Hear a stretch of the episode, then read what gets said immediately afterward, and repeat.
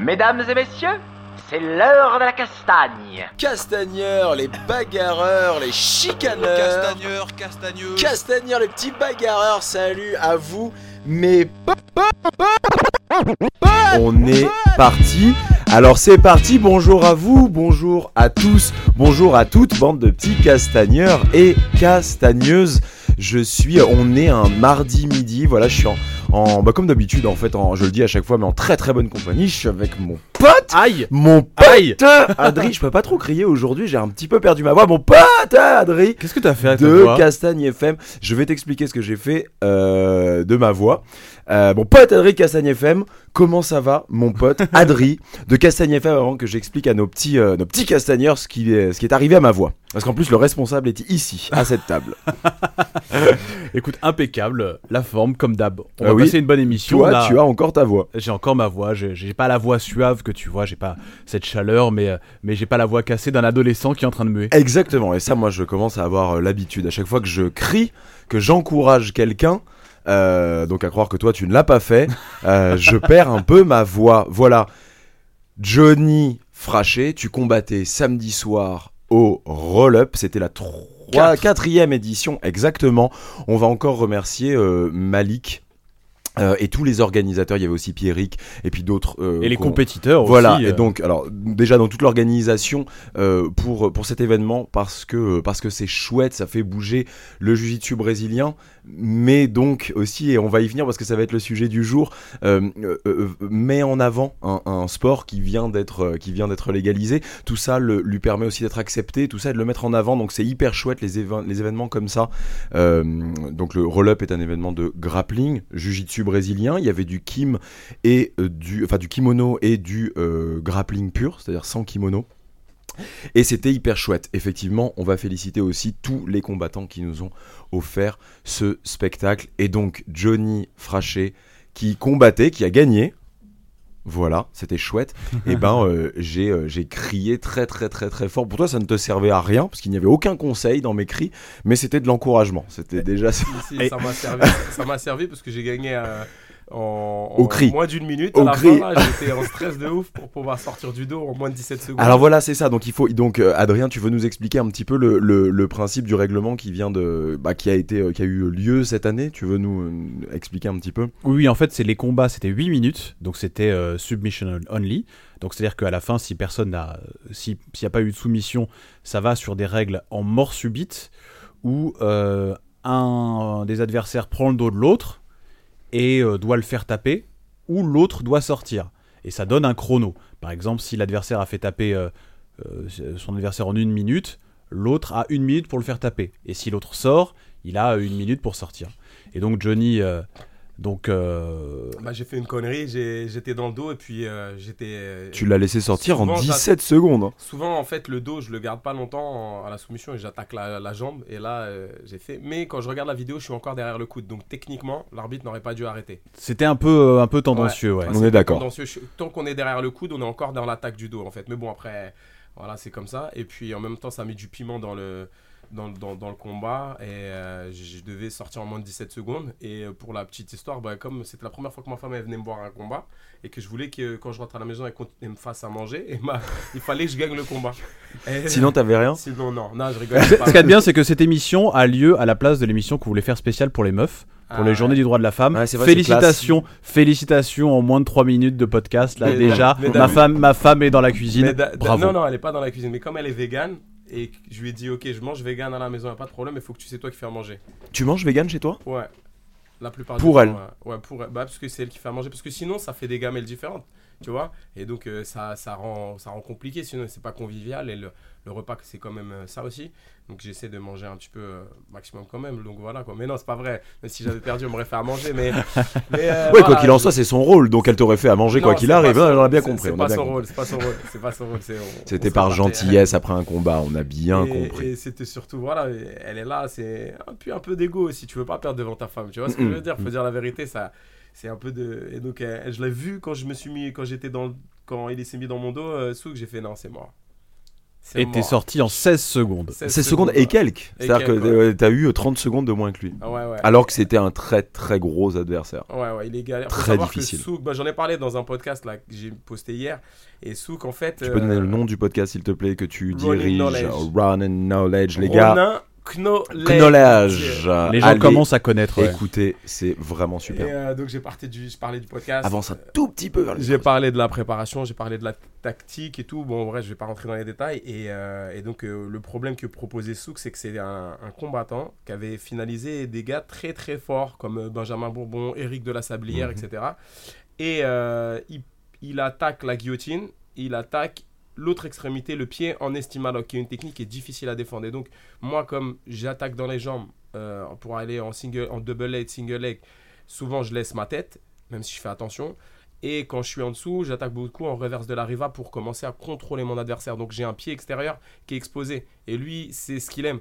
Donc en fait, j'étais obligé de le fatiguer, prendre l'angle de 45 degrés, bon là on rentre dans le technique, pour pouvoir l'amener au sol de fois et à rentrer en ashigarami extérieur pour l'attaquer sur du talon. Sauf que Voilà, j'ai pas voilà. calculé que lui, il allait placer sa jambe, euh, sa hanche, euh, il est, très, il est plus petit que moi, donc euh, il place sa hanche très facilement pour Mmh, défendre mon... Bon, vous pouvez voir la vidéo, bref.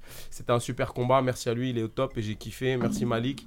Et le plus important pour moi, c'est que tous les combattants aient parlé, qu'il y ait eu ensemble, il y avait une super ambiance, il y avait une osmose de ouf. Et euh, c'est surtout ça le, le plus important euh, dans cette compétition, c'était ça.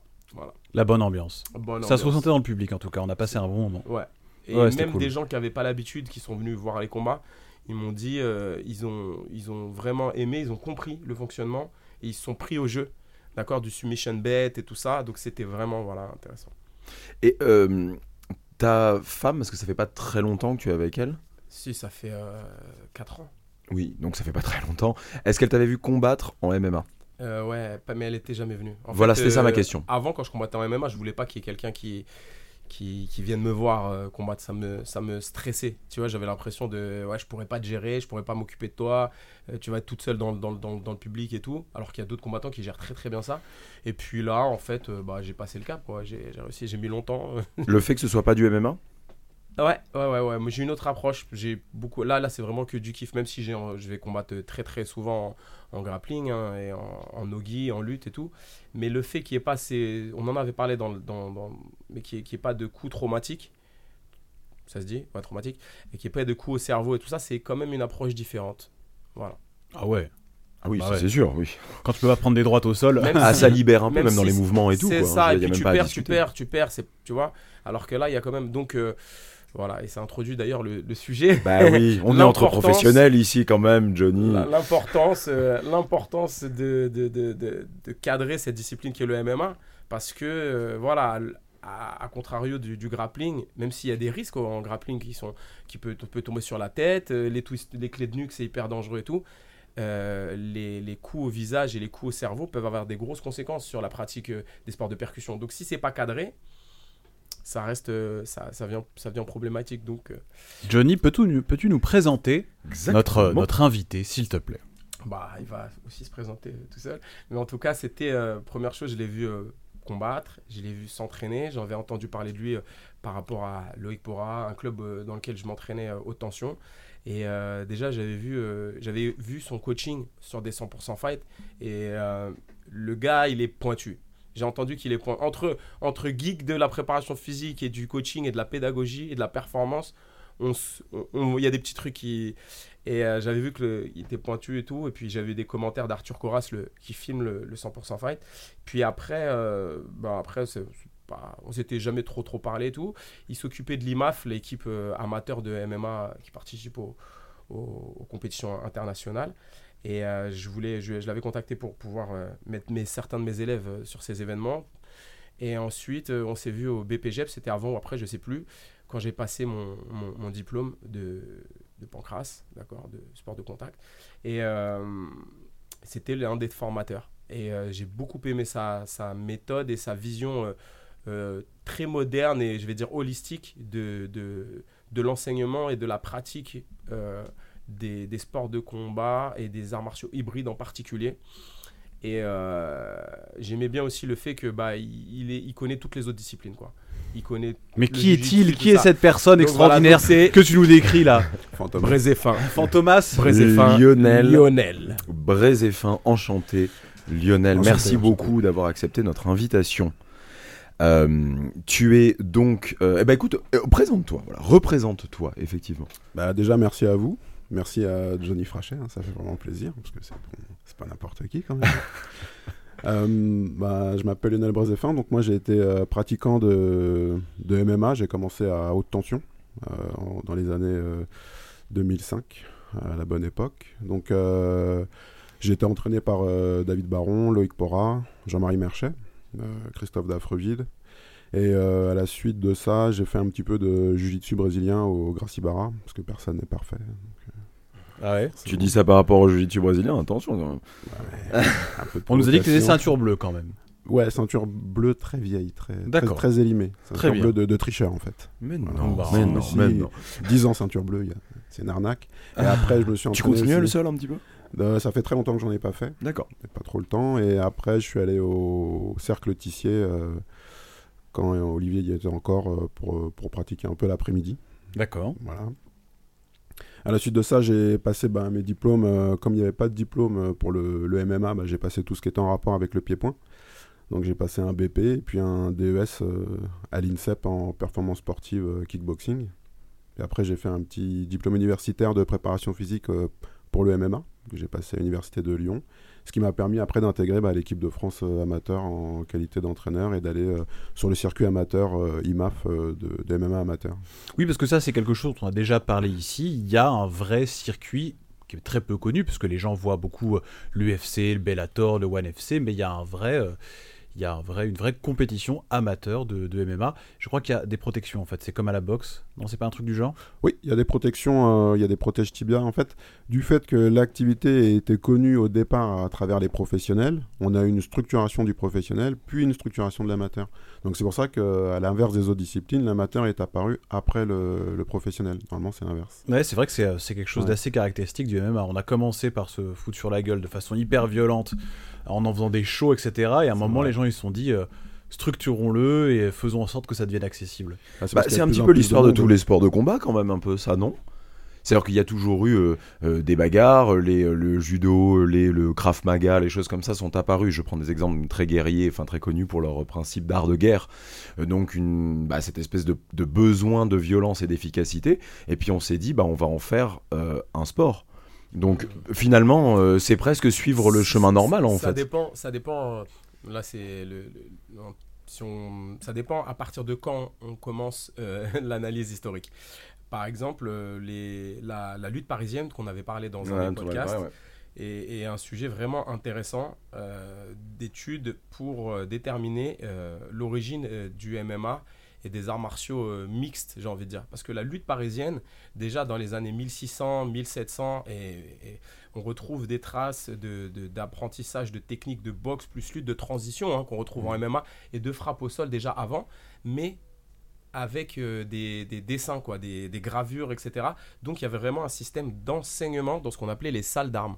Et donc euh, on peut pas dire qu'il y, y a plus un, de l'oubli, une amnésie euh, collective de l'histoire des arts martiaux euh, hybrides et mixtes, plutôt que... euh, et ensuite des phases de déstructuration. Mais en fait, c'était déjà organisé, mais il n'y a pas eu une, un- un- une évolution linéaire et, des- de ces arts martiaux-là. Il y a eu euh, des phases d'oubli, genre euh, il y a eu des guerres et tout ça, donc ça a freiné le développement. Par exemple, la, lutte parisienne a été très très organisée, ensuite c'est désorganisé après les guerres, et donc euh, au Brésil et dans ces pays-là où euh, ils ont organisé des... Ils, avaient une grosse histoire de, d'affrontements multistyles. euh, qui venait d'Europe d'ailleurs, c'était une tradition européenne qu'on retrouvait beaucoup. Euh, euh, Il y, a eu, euh, il y, a eu- il y a eu un oubli, quoi. Il y a eu euh, une rupture dans la ligne, dans le, dans le linéage de, de, de l'histoire des arts martiaux hybrides et des rencontres interstyles. Et donc, ce qui a créé euh, ben, les IVC, ces fameux IVC qui étaient très polémiques. Si on avait Qu'est-ce que IVC Attends. alors c'était les premiers valetudo, les combats euh, dans les rings que euh, Mais ça, au Brésil. au Brésil. Donc en fait, ce que tu essaies de nous dire, c'est qu'il y avait, pour bien, bien clair, il y avait un arme, un, un art martial français, un sport de combat, on va dire européen, on va dire une une, pratique de combat européenne. une tradition européenne, en tout cas une transmission. Parce que qu'est-ce qui caractérise un sport? C'est un enseignement Très déjà, bien. parce que s'il n'y a pas d'enseignement, c'est pas une pratique euh, euh, sportive, c'est une activité physique, ok? Donc euh, il faut qu'il y ait un enseignement, un suivi et des oppositions, des oppositions euh, en- entre pratiquants, d'accord, des com- des compétitions, donc des comparaisons de, de et puis aussi des règles codifiées.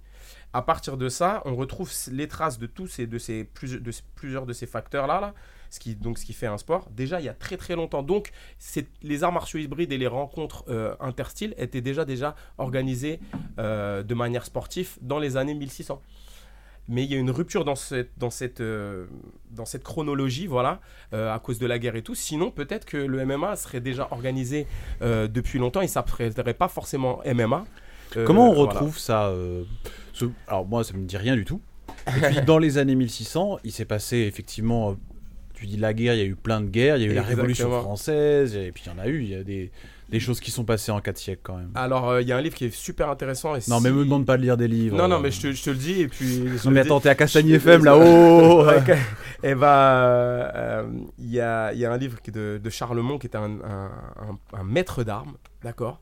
Que j'aimerais beaucoup mettre la main sur ce, sur ce grimoire euh, euh, de, pour moi de, de- qui représente une grosse partie de l'origine des arts martiaux mixtes et des arts mar- et du MMA euh, qui regroupe euh, tout ça et donc euh, dans, grâce à ce livre on a l'historique des, des mélanges de techniques donc de la lutte parisienne des les systèmes de boxe etc Mais Charles Mont ou Charlemont. Charlemont? Charlemont. Mais Charlemont. qui est ces, ces gens? C'était quoi? C'était des.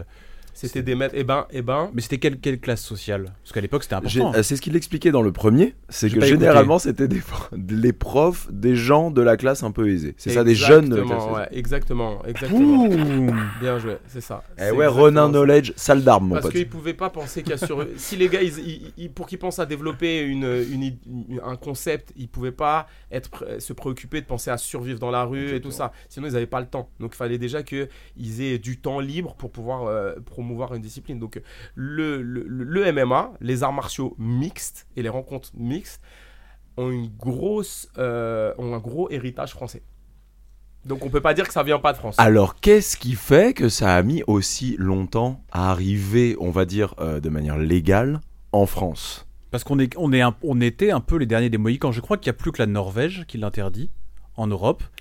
Ouais. Et même la Thaïlande a tenu très très longtemps pour protéger la boxe thaï. Ils ont fini par, euh, par laisser tomber, mais on était, euh, on est, on est parmi les derniers pays du monde. Alors pas vraiment, mais en tout cas en Occident le dernier. Oui, c'est vrai. Mais il y a plusieurs choses. D'une part, il y avait un. Parce qu'on a, on a parlé de l'intégrité physique et de l'éthique sur la perception justement de frapper quelqu'un au sol. Donc euh, on était parti du postulat que quelqu'un qui était au sol était forcément en difficulté. Et donc euh, ce serait rajouter euh, une difficulté pour. Ce serait se battre contre quelqu'un qui n'aurait pas la capacité de se défendre. Donc déjà, il fallait faire changer les, il faire changer les idées euh, là-dessus.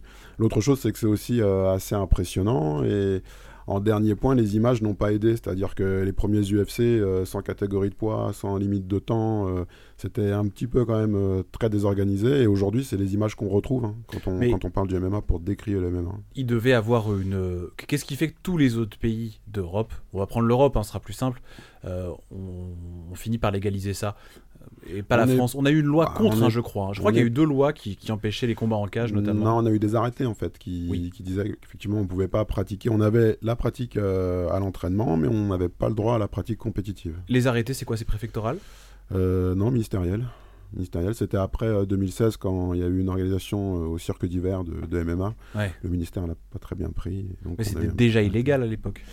C'était pas que c'était illégal, c'est que c'était pas autorisé. Donc en fait, euh, l'activité en elle-même n'apparaissait pas dans, on va dire, le répertoire de toutes les disciplines sportives qu'on pouvait pratiquer en France. Donc en fait, on avait une sorte de, on avait une sorte de flou par rapport à ça. Personne n'a dit euh, le MMA est interdite, mais par contre toute activité avec euh, justement euh, percussion au sol, etc.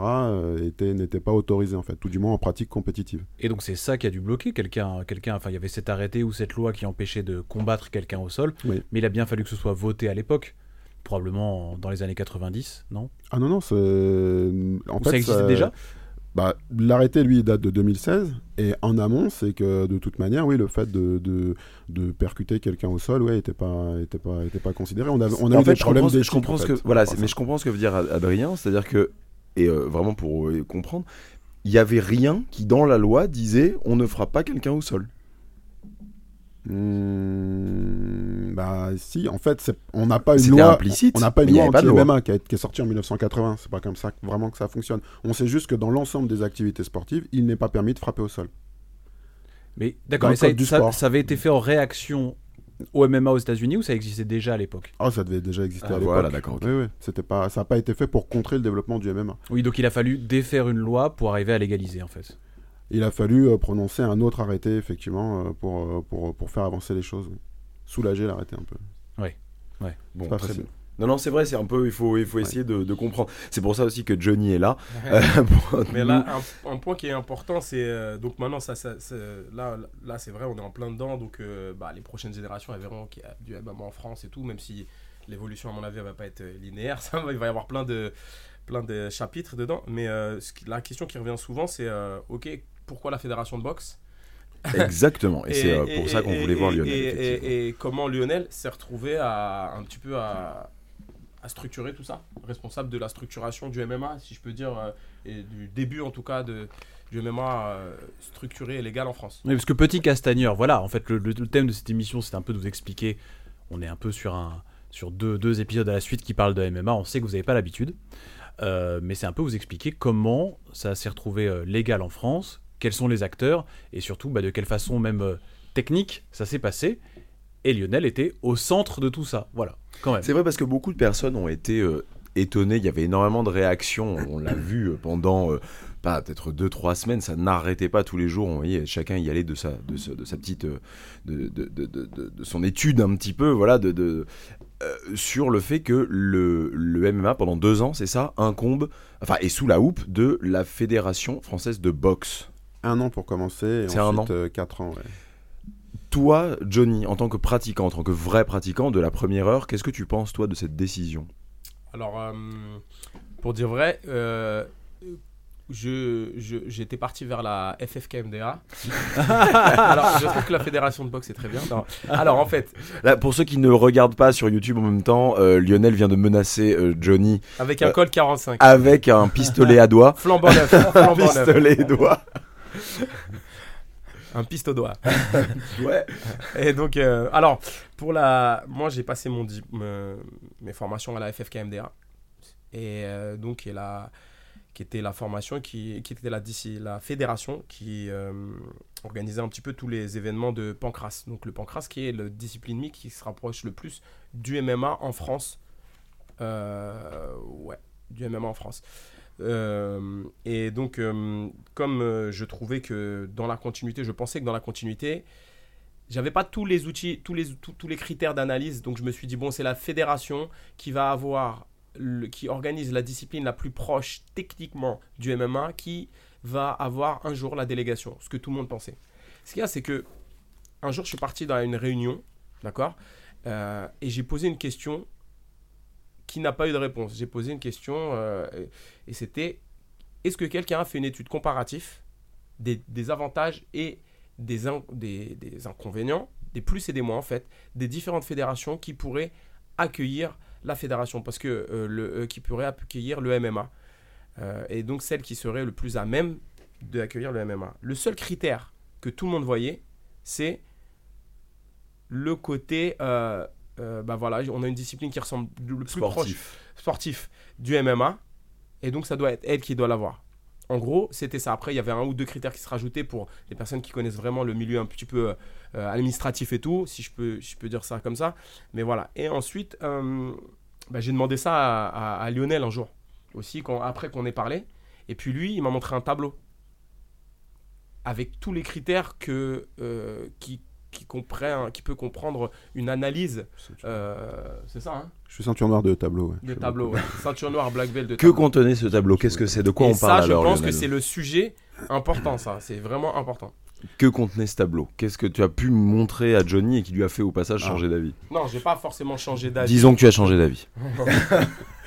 Non, le- structurellement, il y avait des attendus. Le problème aussi, c'est que le paysage sportif, il n'est pas forcément connu des pratiquants. C'est-à-dire que les gens viennent et pratiquent et ensuite ils rentrent chez eux, ils reviennent, ils pratiquent jusqu'à ce que mort s'en suive. Mais en fait, parfois, c'est la structuration au-dessus, elle est un petit peu compliquée. On s'en rend pas compte que c'est un paysage, mais c'est assez compliqué. Donc il y a des choses comme par exemple le statut sportif de haut niveau. En fait, on on décrète pas qu'on est statut sportif de haut niveau. Le statut sportif de haut niveau, c'est vraiment reconnu. On est sur des listes qui sont ministérielles et puis on reste sur ces listes un certain nombre de temps.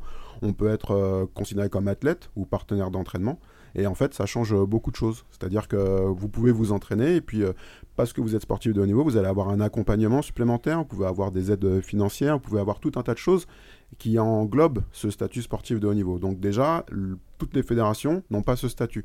C'est un statut qui met quand même les, les, enfin, les, prof, pas, les, pas les professionnels, mais les, qui met les, les athlètes confirmés, les acteurs confirmés, un petit peu à l'abri quand même. Parce que vous allez avoir par exemple ce qu'on appelle le double parcours.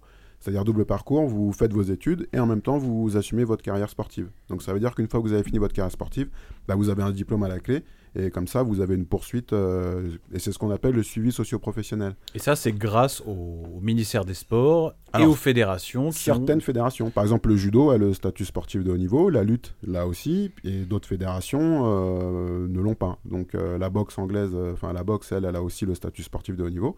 Et ce qui fait que par exemple on a des, on a des athlètes avec un statut qui, parce qu'ils ont des soutiens du conseil général, parce qu'ils ont un soutien aussi du ministère, parce qu'ils ont des soutiens locaux comme ça, arrivent à constituer une rémunération pendant toute leur carrière d'athlète. Donc ça évite quand même une sorte de précarité. Donc euh, ça c'est important aussi dans, pour le développement. Ça On en a beaucoup parlé. hein, ça ça. faisait partie du, ça faisait partie de, ça faisait partie des choses qu'effectivement la fédération de boxe euh, pouvait apporter. C'est ce qu'on va essayer de, de mettre en place aussi pour l'activité MMA. Juste avant de te laisser continuer, est-ce que tu peux juste nous dire euh, quel est toi ton rôle? Parce qu'on n'en a pas parlé exact. Quel, quel est ton poste, ton titre à la Fédération française de boxe? Moi là, je suis entraîneur national, donc euh, analyste de la performance, et euh, je suis aussi le référent sur le, le dossier de structuration du MMA.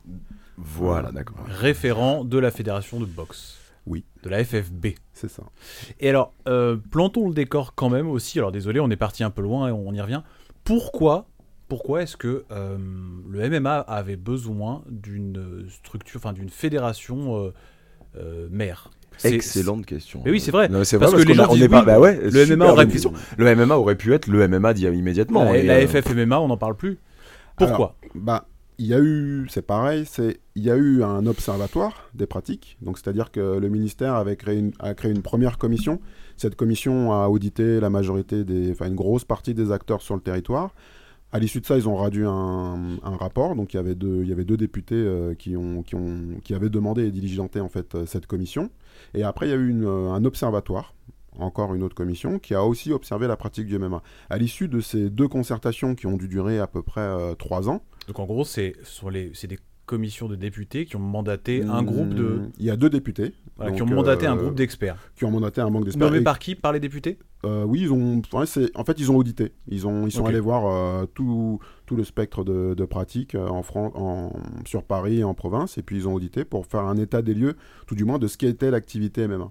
À l'issue de ça, il y a eu un- une deuxième commission qui, qui s'est créée, euh, qui elle aussi a fait à peu près la même chose, mais sur trois axes, donc sur trois volets. Donc il y avait le volet du médical, le volet de la définition, finalement, qu'est-ce que le MMA, et puis comment il est pratiqué, comment il est perçu. Ouais, Le deuxième volet, c'était la formation, et le troisième volet, c'était le médical. Et à l'issue de ça, bah, pareil, il y a eu un, un rapport constitutif, et c'est là, de ces concertations, qui est venue l'idée que le MMA pouvait, en l'état, ne pas être autonome. On a beaucoup d'écoles, on a beaucoup de voix, on a beaucoup de, personnes. Donc en fait, là aujourd'hui, c'est un mouvement qui est quand même assez divisé. Donc euh, le but du jeu d'une fédération, comme son nom l'indique, c'est de fédérer et en l'état actuel, euh, confier euh, peut-être la gouvernance à un des courants ou un des mouvements, bah, ça n'aurait pas contribué à cette notion de fédération. C'est hyper intéressant ce que tu racontes. En gros, c'est on va. Mais c'est en gros Et on va il le mettre- pense vraiment parce qu'il Ouais. le dit pas souvent. C'est gentil. là, vraiment. Ouais. en, en gros, on a dit on va, on va mettre une fédération mère qui fera la bonne maman pour éviter que tous ces enfants terribles s'engueulent. En gros, c'est un peu ça. Ouais, c'est pour Et ça vous- que c'est pas vraiment une fonction de tutelle qu'on a, c'est une fonction de. On- Mettre des fessées, quoi. Non, même pas. Aimez-vous les uns les autres, Oui, bordel de merde. Ça, c'est vrai, mais pas des fessées. D'accord. En fait, il faut pas fesser les Ou enfants. aimer les fessées, bordel de merde. Ça, c'est ça. Donc en fait, le but, c'est de si, proposer bah, une architecture. Et après, dans cette architecture, tout est fait pour qu'elle pour qu'elle puisse après euh, rouler et devenir autonome. La, la finalité de la Fédération française de boxe, c'est qu'après, le MMA, il soit autonome. Donc ça c'est hyper important parce que c'est c'est ce qu'on a euh, c'est ce qu'on a entendu et c'est ce qu'on a lu beaucoup, beaucoup pendant trois semaines. Il n'y a rien de politico-financier. Vous n'en avez absolument rien à faire à la Fédération française de boxe d'avoir récupéré le MMA. Vous, tout ce que vous voulez quelque part, c'est que le MMA ait sa propre euh, identité et puisse rouler tout seul. Financièrement, ça vous rapporte quelque chose? Alors, c'est un peu. C'est très surprenant quand on dit ça. Les gens pensent que c'est faux ou que c'est de la langue de bois, mais ce qui a été fait, et ça, ce sera visible de toute manière sur les statuts, c'est que cette entité-là, l'entité MMA, il n'y a pas de porosité entre l'entité boxe et l'entité Vous MMA. ne touchez rien de ce que rapporte. Attends. La Fédération française de boxe, pour ses besoins à elle, ne touchera, ne pourra pas utiliser ce que rapporte l'activité MMA au sein de cette fédé. Et inversement. C'est-à-dire Et que le- inversement, évidemment. Mais ça veut dire que là, par exemple, Donc on c'est dans- juste de la tutelle. Là, c'est de l'encadrement et de la tutelle. Et en fait, euh, on, même au niveau des ressources, c'est-à-dire que même les ressources, euh, les ouais. ressources dédiées, euh, aussi bien humaines, financières que matérielles, en fait, les ressources dédiées, on n'a pas de transfert des ressources. On a le public box qui lui aussi est très sceptique, qui se dit, bah, on est déjà, nous aussi, on a des choses à structurer. Et euh, on nous rajoute quelque chose en plus, donc en fait on va avoir une perte ou une dilution de moyens. Donc on peut pas dire que tous- tous les gens soient non plus heureux de se La, dire que la France, ouais. mon pote, tout le monde râle, personne n'est content. voilà. Et après, on a les acteurs du MMA qui disent Ah, ils nous ont récupéré parce qu'il y a l'UFC, ils pensent qu'ils vont faire de l'argent, etc., etc. Mais on sait qu'on déjà, euh, la, personne, personne ne peut dire combien cette activité va générer. C'est-à-dire que personne ne le sait. C'est-à-dire que même le nombre de pratiquants, on ne le sait pas. C'est-à-dire que l'estimation est entre 10 000 et 60 000. On ne sait Oui, pas. effectivement, on est sur une Ah oui, grosse, grosse Sacrée fourchette. Tu sais, on dirait, on dirait les manifestations entre la police Ah, et les, exactement, et les et le- manifestants. les. Entre Ah oui. 10 000 et 60 000 pratiquants de MMA. Ça- Oui, mais qu'est-ce que c'est Qu'est-ce que c'est aujourd'hui, Johnny, un pratiquant de MMA C'est une bonne question. Euh, une fois qu'il une fois qu'il y a maintenant qu'il y a qu'il y a une fédération qui se met en place, Oh, qu'il y a une structuration. Bah, pff, il y a différents il y a différents points. Qu'est-ce que qu'est-ce qui fait un pratiquant de judo? Est-ce qu'il est obligé d'être Mais euh, par exemple, est-ce qu'un pratiquant de pancras qui s'entraîne en pancras était un pratiquant de MMA Alors aujourd'hui, il peut le devenir, mais qu'est-ce que c'est qu'un pratiquant de MMA Alors, il y, a, on- il, y a, il y a- deux statuts, on peut diviser en deux parties. Donc, il y a celui qui pratique le MMA, mais qui n'est pas, qui n'est pas forcément licencié dans une fédération, dans la fédération de MMA, d'accord? Maintenant, on pourra faire cette, cette, distinction-là.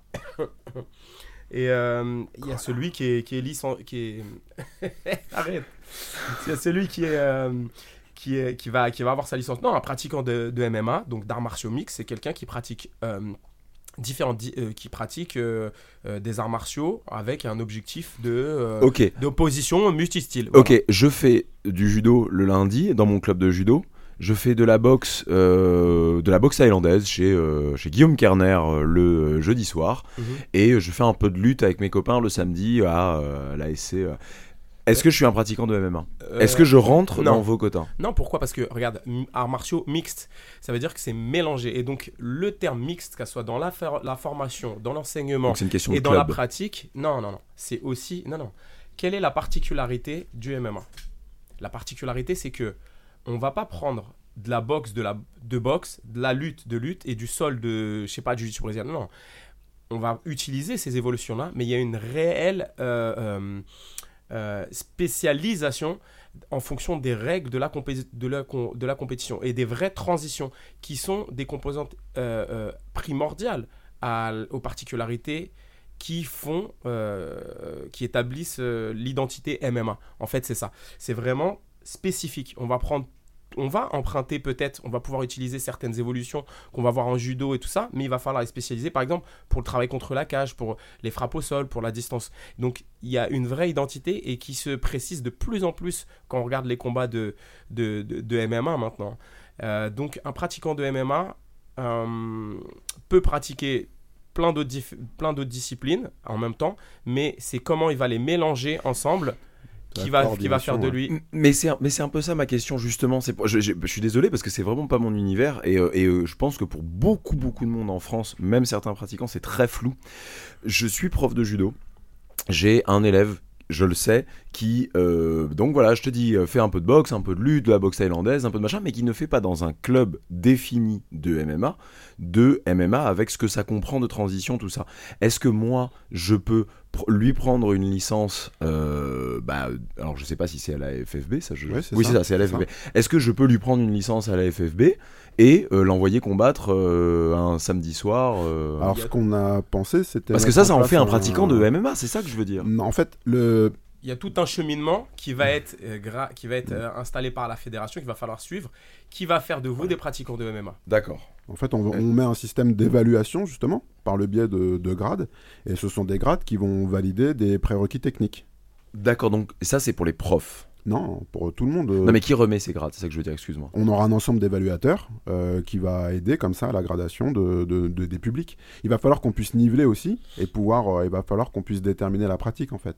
Donc au même titre qu'il y a des grades dans la majorité des, des- des arts martiaux et sports de combat, on va reprendre ce principe-là parce que c'est le plus simple pour évaluer euh, techniquement qui fait quoi. Voilà, donc demain, euh, moi je veux combattre, Dieu m'en préserve, je veux combattre demain tout ça, je dois faire partie d'un club capable, Affilié voilà, affilié Oui. à FFB, capable de euh, capable de remettre de me remettre des grades et en fonction de ça il y aura la possibilité d'accé- d'accéder à certaines compétitions Voilà, tu as des compétitions relatives à ton grade. En fait, on mélange pas tout le monde dans un grand panier. On a différents niveaux de compétition. On a deux niveaux de compétition amateur. Un niveau de compétition assimilable à du, du promotionnel. C'est l'antichambre avant le professionnel. Et puis, on a un niveau de, de compétition professionnelle. Et à chaque fois, il y, a des- grades et des- une technicité euh, attendue pour passer euh, de l'un à l'autre, en fait. Pendant des années, ce qu'on faisait, c'est que voilà, on faisait, on allait faire de la lutte, hop, on allait faire euh, du, on allait jujitsu, on allait faire du grappling, on faisait du muay, et puis après on retournait à la salle. Et le problème, c'est quoi? C'est qu'on devait enlever, par exemple sur la lutte, eh ben on enlevait euh, 30% des contenus. Sur le jujitsu, ah non, on était trop sur le dos, donc ça marchait pas avec les frappes au sol, donc on enlevait euh, pareil 60% des contenus. On allait à la luta, oui, mais on avait moins de contrôle, donc on enlevait une partie des contenus. Sur le, le, on avait un centre de gravité trop haut, donc on tombait tout le temps par terre. Hop, on enlevait. Et finalement, chacun était en train de créer comme ça sa petite euh, version en fait du MMA euh, dans son coin, adapté à son style, son, morphotype, etc. C'était assez compliqué. Aujourd'hui, le sport, il est, il est mieux connu, c'est sûr, il est mieux connu, et il y a des choses qui marchent pas ou qui marchent plus. Donc on n'est plus dans cette phase d'expérimentation. Ça, il faut arrêter. Aujourd'hui, on a des gens, euh, euh, moi j'ai entraîné au Platinum dans le 13e, on a des, on a des, on a des types qui sont arrivés, qui n'ont jamais fait de, de Muay qui ont commencé par le MMA, mais qu'on peut mettre sur une compète de Muay et qui sont pas ridicules. Donc la, spécificité de la discipline, c'est qu'on n'est pas les meilleurs. On ne sera pas les meilleurs au sol, on ne sera pas les meilleurs en boxe, on ne sera pas les meilleurs en pied-point, mais on sait faire un petit peu de tout. Et, mais, euh, euh, mais dans le cadre de la pratique, en fait. Et je peux donner un, un exemple pour l'illustrer vraiment ça, c'est quand on prend euh, euh, Robert Whittaker, qui est un combattant australien qui combat à l'UFC, qui avait la ceinture pendant un moment contre Yoel Romero. Yoel Romero qui était un lutteur, comme ça ça va vraiment être vi- visuel là, qui était un, un des meilleurs lutteurs de tous les temps en lutte olympique. ok? Ro- Robert Whittaker Whittaker a défendu les amenés au sol de Yoel Romero. Pourtant il vient pas de la lutte. Donc qu'est-ce que ça veut dire? Ça veut dire que la lutte de MMA, pour, vraiment cibler euh, ce côté technique, elle est spécifique à la discipline, d'accord? Euh, Ce qui fait que grâce à, ce, à cette mise en place technique et à cet agencement qui va pas forcément imposer un style aux pratiquants de MMA, chaque, école va pouvoir avoir sa vision, son style, sa part de, personnalisation de la technique, mais plutôt euh, amener un point de vue vraiment spécifique, des outils d'analyse spécifiques pour pas faire tout et n'importe quoi. Par exemple, je prends un exemple, la Spider Guard en MMA, on va se prendre des parpaings dans la tête. D'accord Ça va être.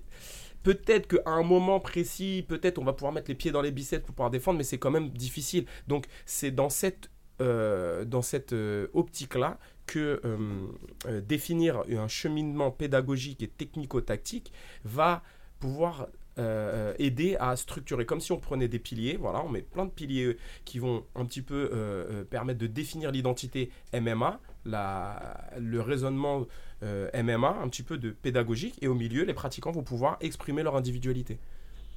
Comment vous avez travaillé ça? Parce que ah bon, tu connaissais le milieu du MMA, mais je sais pas si tout le monde euh, à, la, à la Fédération française de boxe euh, était, euh, était au fait de la pratique MMA. Comment vous avez travaillé pour mettre au point euh, ces espèces de, ces, on règle, on peut dire règles, ce suivi, ce, comment vous avez fait? Beaucoup de yoga. Ah ouais, ça a été la folie furieuse. Tout est yoga. Non, ça a été ah ouais vraiment Ouais. c'était c'était l'horreur les réunions un et peu tout. de- un peu de café aussi, du yoga. Non, en mais fait, pas euh, trop. on a des, on se rejoint sur euh, sur des nombreux points parce que Johnny, il est aussi, euh, il est dans l'interrogation en fait de, de ce qu'il fait, de ce qu'il produit, de comment on le fait, de comment on l'enseigne. Parce qu'en fait, le but du jeu, c'est aussi de pouvoir l'enseigner et transmettre en fait. C'est le savoir-faire et le savoir-faire faire. C'est ce qui nous intéresse, c'est ce qui nous intrigue. Si on part de là, on pourra arriver à des niveaux de pratique assez élevés en fait. Mais le, le principal, c'est finalement comment on retranscrit. On a on observe hein, que dans nos pratiques, euh, les pratiques euh, des sports de combat, on rédige assez peu, on écrit assez peu. Euh, donc euh, on a une sorte de, perte de mémoire là-dessus. On ne sait pas forcément retranscrire ce qu'on fait. On a du mal à transmettre aussi ce qu'on fait, si ce n'est par l'oralité en fait. Donc euh, pour nous, ça, ça posait un problème. Donc on a eu une réflexion sur euh, la pratique du MMA, puisque Johnny connaît un, petit peu le sujet quand même. Donc en fait, on a eu une réflexion là-dessus, et puis sur comment on ferait pour euh, transmettre ça, pour faire faire ça. On connaît aussi très bien nos publics. On a fait différentes structures, on sait aussi quels sont les, points et les écueils. Donc euh, notre travail à nous, c'est de créer un, comment dirais-je, créer un, un squelette. Et moi, je- c'est comme un arbre en fait, avec plein de branches, et il va être peuplé de, feuilles. C'est les intervenants, les acteurs du MMA, qui vont mettre euh, toutes les feuilles sur l'arbre en fait. Mais en fait, on a fait les, grandes lignes directrices qui vont être amenées à bouger, c'est possible. Mais déjà, on a fait un gros travail d'orientation. Et après, à partir de cette orientation, bah, on va continuer à qualifier, peupler, qualifier, peupler, euh, tout ça en fait. Un, un- point important euh, qui a qui à mettre en avant et un questionnement des, du public euh, du public euh, euh, français de MMA, c'est euh, comment les anciens coachs et les anciens pratiquants un petit peu tous les coachs historiques et intervenants historiques du MMA vont être reconnus euh, dans cette structuration. Quelles sont les mesures qui ont été mises en place? Comment euh, ils vont pouvoir euh, faire valider leur expérience? Parce que tu vois bien, par exemple, un Daniel Vorin qui, est- ça fait, qui a un background de fou en, en résultats et tout ça. Comment cette personne, on va lui dire, euh, en gros, euh, Aujourd'hui t'as pas les bons diplômes. tu euh, viens, voilà, bah, bah, vas-y, tu, tu- comment tu fais, ou un Loïc Pora et tout ça, comment la, la structuration, je sais un petit peu comment ça va passer, mais je pense que c'est une question qui, qui, qui va, qui, qui est hyper importante là pour les différents acteurs importants du MMA. Comment il a, il a raison, comment vous allez faire? Vous allez faire l'historique Vous allez faire au CV Ah non, jamais. Ça veut C'est- rien Non mais c'est que c'est hein. pas possible. Bah Donc comment en vous allez plus, faire Un CV, ça veut, ça veut rien dire. Bah, comment on fait? C'est-à-dire que par rapport à ça, nous, on a défini une architecture. On sait qu'on va identifier tous les acteurs, ils vont s'identifier, et on va créer des groupes de travail. Dans les groupes de travail, on va te demander, par exemple, comment tu fais pour faire une kimura sur des 6-8 ans. À partir du moment où tu sais m'expliquer comment tu fais une kimura, bah, ça veut dire que tu en as la connaissance, en fait, tu as la compétence. Nous, ce qu'on évalue, c'est les compétences. Donc, en fait, euh, si tu as la compétence de pouvoir euh, enseigner ça sur euh, tel type de public, et puis des publics variés, avec une technicité variée, eh ben, ça veut dire que ton grade, en fait, tu le valides. C'est un peu comme une sorte de VAE, c'est une validation des acquis. C'est ça qu'on est en train de faire. On, on va pas leur demander de mettre un short et de passer un million de kimura pour être sûr que c'est bien fait. En fait, déjà, on n'est on pas sûr qu'il y ait une manière de faire, mais on va essayer de retranscrire ce qu'ils ont dans la tête, toute l'expertise, la pédagogie, toutes les années d'enseignement, et on va tout recoucher euh, noir sur blanc. Et donc vous allez demander à ces personnes-là, on parlait de Daniel Voirin ou, Ouais. euh, ou Loïc Pora, de venir Oui. et de passer des tests. Non, on va leur demander. Nous, on doit. Non, de partager leurs connaissances alors fait plutôt. Voilà. D'accord, ok, ça va. Mais si tu veux, voilà, si tu regardes au karaté, on a un référentiel technique. On sait très bien Non, mais c'est est. vrai. On regarde au, au jiu-jitsu brésilien, il y a des gens qui se sont amusés à faire des, des caractéristiques euh, très très drôles sur euh, toutes les soumissions depuis tel endroit, telle Ouais, position, etc. Au judo, ils l'ont aussi. Donc comment, comment tu... Nous, on peut pas évaluer si au final on n'a pas défini. Si tu veux, c'est comme si euh, c'est tu parles une langue sans dictionnaire, c'est très compliqué. Donc au départ, on est obligé de créer un dictionnaire. Et on va tout classer comme dans un dictionnaire. Et en fait, c'est eux qui vont nous aider à mettre euh, des définitions. Et on va mettre des définitions un peu partout. Ça fait aussi que ce qui nous intrigue, nous, c'est pas Daniel Voirin, c'est pas Loïc Pora. Moi, ce qui m'intrigue, c'est comment on va faire pour quelqu'un qui est en région, qui est un peu isolé. Bah ouais. Comment il fait, lui, pour faire du, MMA finalement? Qu'est-ce qu'il a comme référentiel technique à sa portée? Qu'est-ce qui lui dit que ça, il peut le faire avec tel public? Qu'est-ce qui lui dit qu'en faisant ça, c'est pas, que c'est pas contre-productif, voire dangereux finalement tu vois? Donc, au final, en écrivant tout ça, par ses retours d'expérience euh, de plusieurs euh, décennies pour certains, eh ben, en fait, on se prémunit de ça. Et puis, si on a par exemple une, deux, trois, quatre références pour une technique donnée, c'est pas grave. Ça se trouve, c'est trois ou quatre approches différentes. Donc, en fait, on cessera jamais de le peupler. Mais si on le fait pas, en fait, on est incapable d'évaluer. C'est impossible. Et on est incapable aussi de pouvoir transmettre. Et le but du jeu, c'est aussi d'évaluer et transmettre. En même temps, ça crée ces rencontres. Moi, je suis vraiment, euh, je les attends vraiment euh, avec euh, beaucoup d'intérêt puisque ça va. Imagine, on va prendre dans un sujet donné comme si on faisait un colloque, un convent des, des, des, des, des, des- de- des personnes qui ont le plus d'expérience. En tout cas, si elles veulent venir, hein. après c'est au bon vouloir des personnes. Mais tu prends les plus grands, euh, les personnes qui ont le plus d'expérience dans l'enseignement et dans la formation de champions et dans la formation pas que de champions, mais aussi de pratiquants loisirs et sur différents publics avec différentes approches qui vont être réunies et qui vont faire des fiches pédagogiques, des fiches d'approche du MMA, structurer ce MMA et on va presser un peu tout leur savoir, tu vois, et pouvoir leur, euh, leur donner toute la, la, toute la moelle, tu vois, de, de leur savoir et de leur méthode pour pouvoir la, la donner au public français. Les gens vont répondre présent, vous pensez? Ben, on espère. On Ouais, mais euh, il y a une différence entre euh, on espère et vous avez eu des retours, vous avez eu des choses, vous pensez que les gens, les gens vont. Comment expliquer? C'est-à-dire que j'imagine, peut-être que je me trompe complètement, tout le monde n'est pas Johnny Frachet, avec une envie de partager, avec une envie de, bah, de, de, de faire savoir son savoir. Je pense à Daniel Voirin, par exemple, encore que là, je, il sera ravi certainement, mais peut-être un peu genre. Écoutez, moi j'ai fait mon chemin, j'ai fait mon truc, laissez-moi tranquille avec vos trucs. Ah, tu, tu, tu vois ce que je veux dire? Est-ce que les Ouais, gens ouais. vont prendre le temps de faire ça? Alors, on, comme on- je l'ai dit, on connaît assez bien nos publics, on connaît les écueils. Donc, euh, par exemple, la fiche comme ça, la fiche méthodo, la fiche atelier, on l'a faite pour qu'elle soit le plus simple possible. Donc, ça veut dire, il n'y a pas de technicité, euh, il n'y a pas une technicité particulière, c'est pas un truc compliqué. Il y a cinq points, tu décris les points, tu décris le matériel que tu utilises et tu définis ton public. D'accord. Fini. Après, mm, je discute un- avec euh, pas mal d'interlocuteurs du MMA que, que je connaissais euh, historiquement. Et en fait, euh, cette idée-là, pour l'instant, j'ai personne qui m'a qui m'a dit non, moi ça m'intéresse pas. Ça m'intéresse pas de pas mettre ma pierre à l'édifice. Tout le monde a dit quand on est arrivé, Oh, on va se relever les manches, on va se mettre au boulot. Ça veut dire quoi se mettre au boulot en fait? Bah, se mettre au boulot, c'est tu prends un crayon et puis tu fais euh, cinq fiches atelier sur cinq euh, grades différents et c'est comme ça aussi que tu valides ton grade et puis tu rentres dans cette grande course euh, où en fait euh, tout ce qu'on voulait c'est de la reconnaissance. Mais la reconnaissance, on... pour l'avoir, il va falloir travailler, il va falloir produire. On est obligé de produire. En fait, on est un sport moderne et on doit. La fédération de boxe, elle a un siècle. La majorité des fédérations en France, elles ont un, siècle, voire un peu plus. Donc euh, là, il faut qu'on rattrape, euh, si tu veux, un siècle de structuration en quelques mois. Pour, pour euh, En un an, quoi. Vous Et il y avez a un des an. talents et il y a des il y a des talents Ouais. et il y, a- il y a plusieurs points que je voudrais relever qui sont vraiment euh, importants pour moi c'est euh, on, on voit souvent le MMA sous le, le prisme du professionnel mais euh, ça c'est même pas 10% même pas 5% d'accord? C'est euh, les pratiquants euh, loisirs moi ce que je veux c'est que bah tu un avocat qui vienne le matin un cours de 7h du matin on appelle ça blue collar et le mec il vient s'entraîner tu vois et il a une méthodologie Qu'on gars, rende le MMA accessible Mais un petit peu à, à Ouais, tout le monde regarde, finalement. c'est vrai ce que tu dis. Pour le moment, tout le monde est toujours. Enfin, pour le moment, le MMA, c'est l'UFC. Et c'est et c'est peut-être la faute au- à la non-légalisation en France, mais c'est vrai que le côté MMA amateur, euh, en tout cas euh, en pratique, euh, pardon, amateur, paraît, euh, paraît très loin, quoi. Ouais, mais regarde, ce que le but, un début, le... que ça existe. moi, je pense Ouais, même, ouais. je pense même pas au- à la compétition parce que je sais qu'il y a des moyens, ça va se faire et tout ça. Mais ce qu'il faut, c'est structurer à la base. Tout le monde comprend qu'il faut des, des, des, des, des, euh, des, euh, arbitres, des médecins, des, des, des coachs formés, diplômés, sport, comme ça on le comprend. Mais un truc qui est vraiment important et moi qui me plairait beaucoup, c'est de donner un, créer un outil hyper simple d'utilisation, mais en même temps très très précis pour le coach qui est à, pff, je sais pas moi, à, à Bourg-en-Bresse ou je sais pas dans quelle région euh, dans l'Allier, à, à Pouzy-Méjangy ou à Si vous nous de là-bas. Et, et- et- et lui, il a Internet.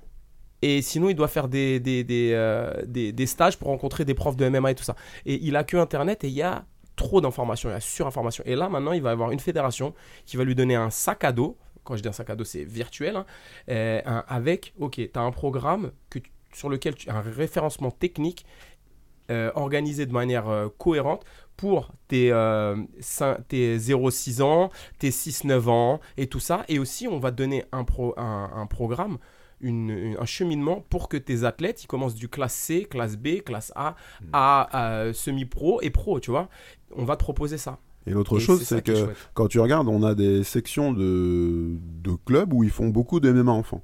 Et en fait, il n'y a pas de surprise. Si tu regardes euh, d'où viennent euh, les enseignants, bah, généralement, c'est des types qui viennent du judo, parce que le judo, il sait très très bien Ouais, faire ça. ouais. Ou des types qui viennent du karaté, parce qu'ils savent aussi très très bien faire ça. Et ils savent très bien faire ça parce qu'ils ont une réflexivité sur la pratique, parce qu'ils savent très bien décomposer la pratique, parce que techniquement, ils la connaissent pour dire, bah, à tel ou tel âge, on peut plutôt faire ça. Et puis en faisant faire ça, même si tu vois, le baby judo, c'est anodin, Mais mine de rien, c'est pas si anodin que ça, parce que tu fais tes formes de corps, parce que tu fais de l'équilibre, tu fais de la proprioception. Donc au final, bah, tu vas basculer dans l'activité sans t'en rendre compte. Et on se rend compte, bah, il y a plein d'initiatives régionales de gens qui disent, bah, on, je suis surpris, hein, j'en reçois des messages, moi je suis à tel endroit, je fais ça, j'ai tant d'adhérents, ça dépasse la centaine. euh, Et en fait, le type, bah, lui, il fait du, il fait du, du MMA en, réutilisant son savoir de, de baby judo. Donc ça veut dire que en ramenant aussi comme ça dans un outil central toutes ces initiatives-là, bah, ça veut dire qu'on va combler aussi euh, les lacunes, par exemple, de quelqu'un qui serait euh, spécifiquement le pied-point sur, le- sur les enfants. On n'est pas au top, hein, on va pas le dire.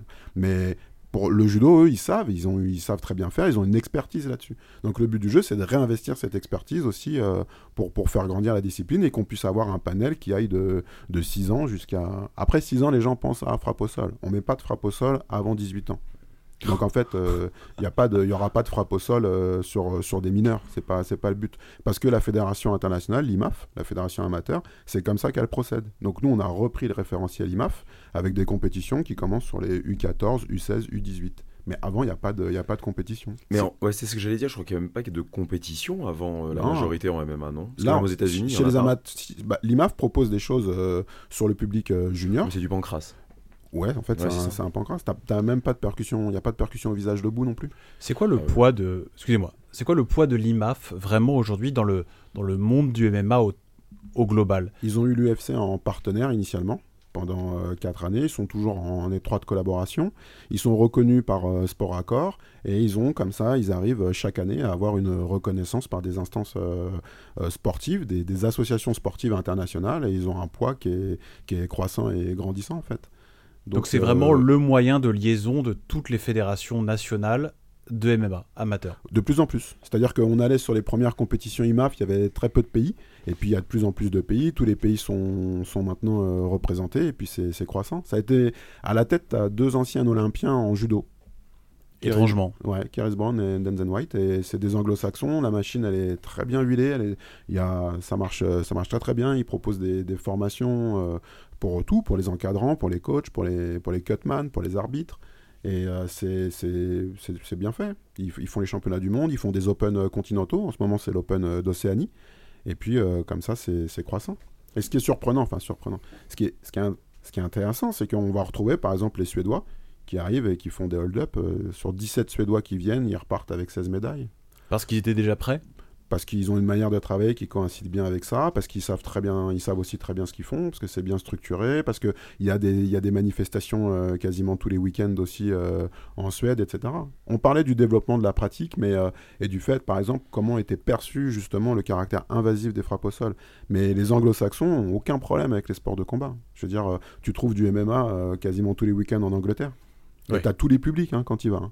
Là, vous parliez du roll-up où tu te dis, ah, c'est festif et tout. Tu peux aller voir du MMA et. euh, Que ce soit aussi festif que le Ah, reste. c'est archi festif. C'est même euh, surprenant. Euh, Nous, D'où en ça, tant vient, Français, ça vient, tu penses, ça, en tant que Français on- Moi, j'ai un peu ma petite théorie, on en a parlé au dernier, combat, au dernier euh, podcast. D'où tu penses que ça vient, ça, euh, cette, euh, et Johnny, je m'adresse à toi aussi, hein, cette peur de la frappe au sol?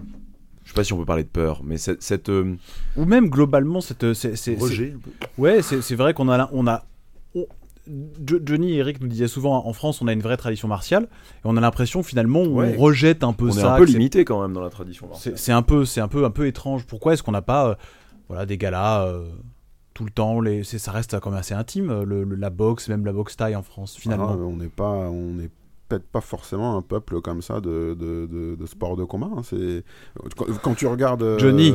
bah, dans- Johnny dans- nous dit l'inverse. Ah là là, genre Qui a tort Eric, Eric doit sauter derrière c'est euh, Eric pas- de la Sablière je suis pas- je suis pas- Je suis non, non, je comprends ce qu'il veut dire par là, mais euh, Vous, nous- vous ne nous briserez pas. Vous ne casserez, vous On casserez pas briser cette- ce couple, cette là, menotte, cette menotte, Nos différences font notre force.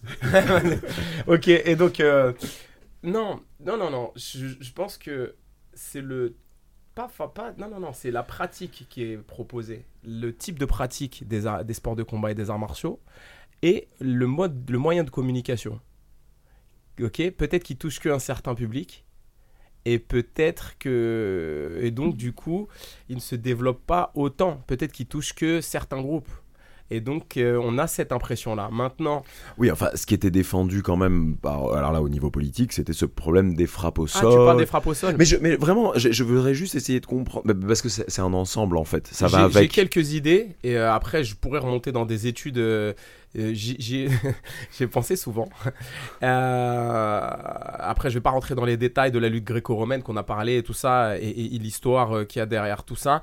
Maintenant c'est vrai que pendant longtemps le travail au sol, ok, euh, n'était l'habilité de, de pouvoir attaquer un adversaire.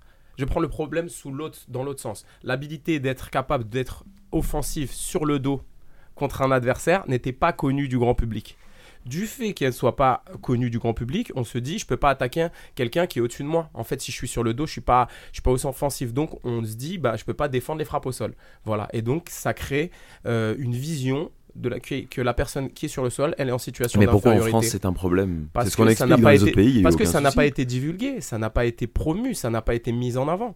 C'est juste que là, euh, euh, pendant longtemps, on a eu le pancras et les frappes au sol étaient interdits. Donc c'est un bien, le pancras c'était bien. Mais par contre, ça inclut, ok, dans les arts martiaux mixtes, oui, mais pas sans les frappes au sol. Donc Oui, ça a ancré ça dans la tête des gens. Une différence, c'est que finalement ceux qui en avaient peur avaient raison. Alors que si très vite tu dis bon bah vas-y on y va, mais euh, on à la place de, pro- de proposer de présenter ça comme un problème, on se dit et ça je trouve que c'est assez français pour le coup. Ok, il y a un problème. À la place d'interdire, on va se dire comment on peut répondre à ce problème-là?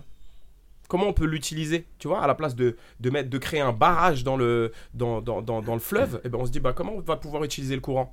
Et ben la même chose pour les frappes au sol. Comment on peut faire pour défendre Est-ce qu'on peut défendre les frappes au sol? Est-ce qu'on peut faire que les frappes au sol euh, peuvent être une, une introduction à, je sais pas, un triangle, un renversement, une finalisation? C'est très technique comme ça. Mais si en plus tu, tu démultiplies euh, dans les médias le nombre de situations où des personnes arrivent à défendre les frappes au sol et, et- et à finaliser sur le dos, à renverser, etc., les gens ils vont se familiariser avec ça.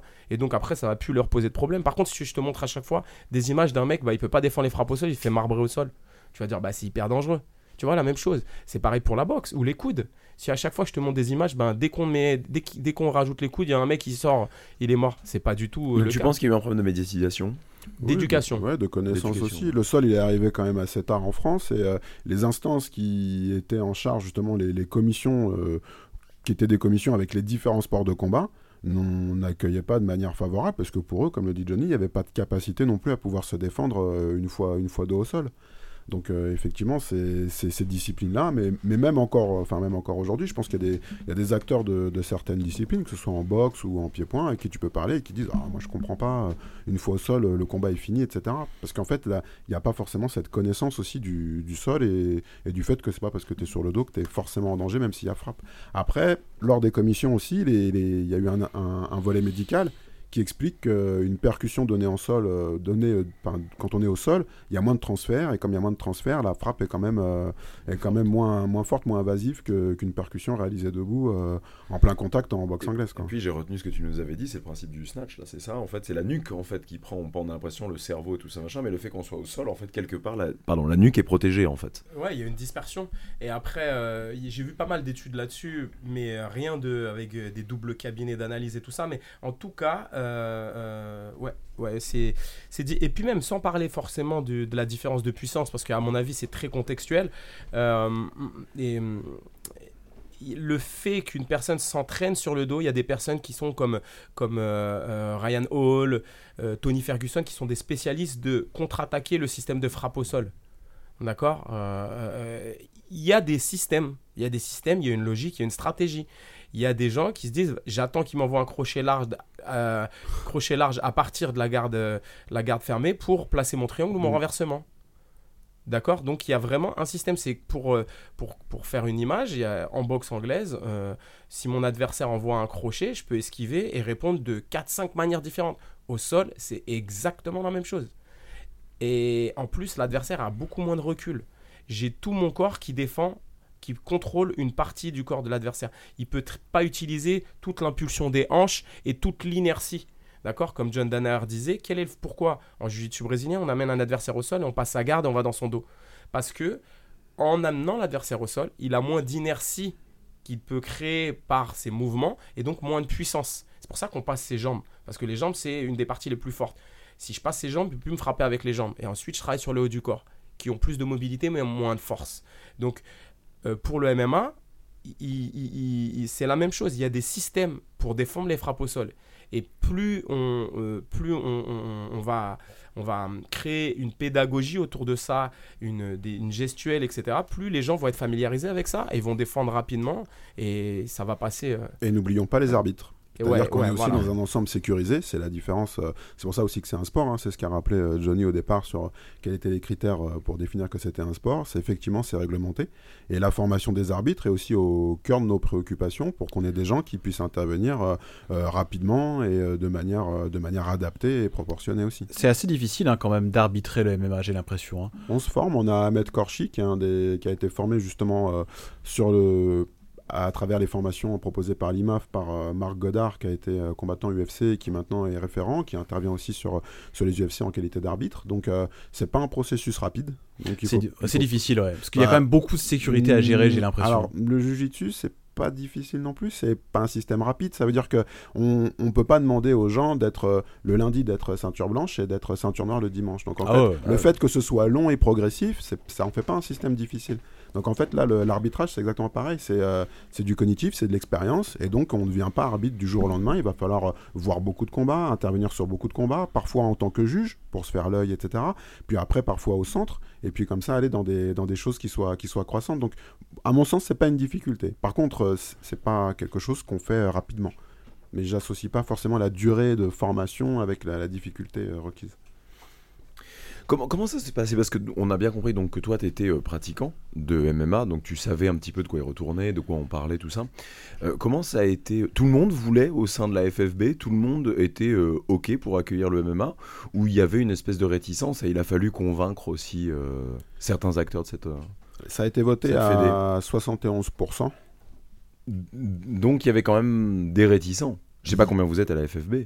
Bah, là, en fait, c'est le bureau, en fait. C'est pas les, pas les adhérents qui votent. Mais il y a le comité directeur qui a, qui a voté à, euh, à 71%. Et après, la, la direction technique euh, nationale a proposé le dossier en répondant, euh, en répondant à l'AMI. Donc, il est, bien sûr, il, y a des, il, y a des, il peut y avoir des, des réticences en interne, même si ça a été plutôt, euh, plutôt bien accueilli.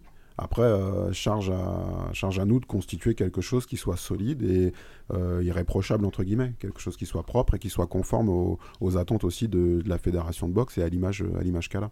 Et donc là, ça a commencé en fait. Ça y est, c'est fait.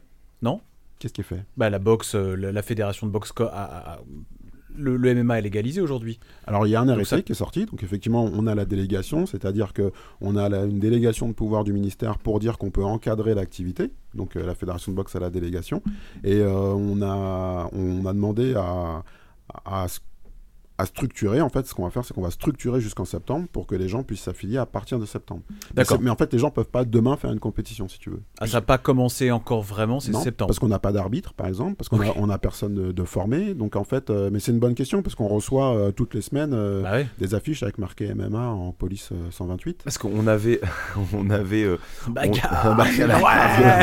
on avait, euh, on entendait par, on entendait partout, euh, oui, euh, euh, UFC en mars, euh, euh, Ares, euh, Ares euh, avant l'été, tout ça machin. Non, En il y a fait, Gandalf, il y a Pour Gandalf qui l'instant, vous ne passerez il n'y pas. a rien. C'est comme ça. il y Il a- a changé Gandalf quand même. Ah, il a changé. Et c'est toi qui gères ça? C'est lui Gandalf. Non, c'est la, c'est- c'est les textes qui gèrent ça. On aide à, il y a des textes sur lesquels on s'appuie. Les textes sont issus d'une concertation, c'est-à-dire que le ministère nous, nous a demandé aussi euh, de quoi on avait besoin, combien de temps. Donc moi, j'utilise mon Johnny Frachet de référence. Comment, euh, comment vous avez euh, fait l'appel l'un à l'autre? Comment ça s'est passé euh, Il t'a dit parce que on va en parler un peu deux secondes, mais tu as, c'est pas toi, on en avait parlé, je crois tous les deux, qui a une méthode, qui a mis au point une méthode. Ouais, mais euh, alors, bah, c'est- ça, c'est c'est intéressant. Reviens vers un petit peu vers moi, vers le. J'ai. euh, pardon. Euh, j'ai envoyé un message à, à Lionel parce que j'ai appris que c'était lui qui travaillait à la fédération de Et là, vous étiez potes et tout ça. et hein. tout ça, ouais, on avait déjà une bonne connexion. On se connaissait pas Ouais, ouais. si bien que ça, mais voilà, il y avait une connexion et tout. Et il m'a dit, euh, il m'a proposé, est-ce que tu veux euh, m'aider un petit peu euh, sur l'aspect technique, tout ça et tout. Et puis j'ai dit oui. Et puis j'essaie de de- d'aider un maximum et sur, sur un sujet qui me passionne. Et effectivement, j'avais ma méthode MMA Fusion que j'ai toujours d'ailleurs et que j'utilise, euh, qui est une méthode enseignement euh, pour euh, le grand public de MMA. Et donc, euh, j'avais déjà fait quelques, j'avais déjà quelques outils, mais pas aussi précis que ce que lui il utilise. C'est Mais ça, vous vous êtes inspiré un petit peu alors de, de ce que Non, j'utilise ce que j'ai déjà fait Ouais, avant. Mm. pour pouvoir répondre à des problématiques Ouais. qui, me, qui me proposent, en fait, c'est ça. Et puis en même temps, grâce à la connaissance du milieu fédéral et puis tous les outils qu'il peut utiliser, ça me permet d'organiser un petit peu mon savoir aussi et le préciser euh, vers des objectifs spécifiques plus euh, fédéraux, etc. et pour toute la France et tout. Et donc c'est top. Après, euh, moi, il me pose que quelques questions et puis j'essaie d'y répondre le mieux que je peux. En fait, c'est plus ça. Et voilà, le but, c'est de participer à la structuration du MMA en France pédagogiquement et peut-être après, voilà. Donc c'est assez cool. C'est marrant en fait, c'est, on, a tous en, tête le MMA, effectivement les gros spectacles, les shows, machin, et là on voit que bah en fait c'est c'est du travail, euh, c'est euh, des, euh, de la formation d'arbitre, tout ce qu'il y a de plus classique en fait. Monter Ouais. une fédération, c'est juste énormément de boulot, c'est juste apprendre à protéger les gens. On pense d'abord à la sécurité, on pense d'abord à, mais tout simplement voilà à l'administratif et tout ça. Ça les gens l'ont pas en tête hein, du tout, Ouais, je ouais. pense. hein. Ils s'imaginent tout que le monde se disait, ils vont faire beaucoup d'argent, l'UFC, imagine Bra, ce que ça va rapporter, après ça. ça. va être le pistolet à billets, tout ça. Mais en réalité, en fait, euh, c'était juste une capacité de structuration. C'était juste... Mais en plus, euh, l'UFC, enfin, je veux dire. C'est rébarbatif, merde, Non, ce mais- que tu fais au jour le jour, en fait. Ah non, Après, c'est chiant. Après, c'est boulot de passionnant.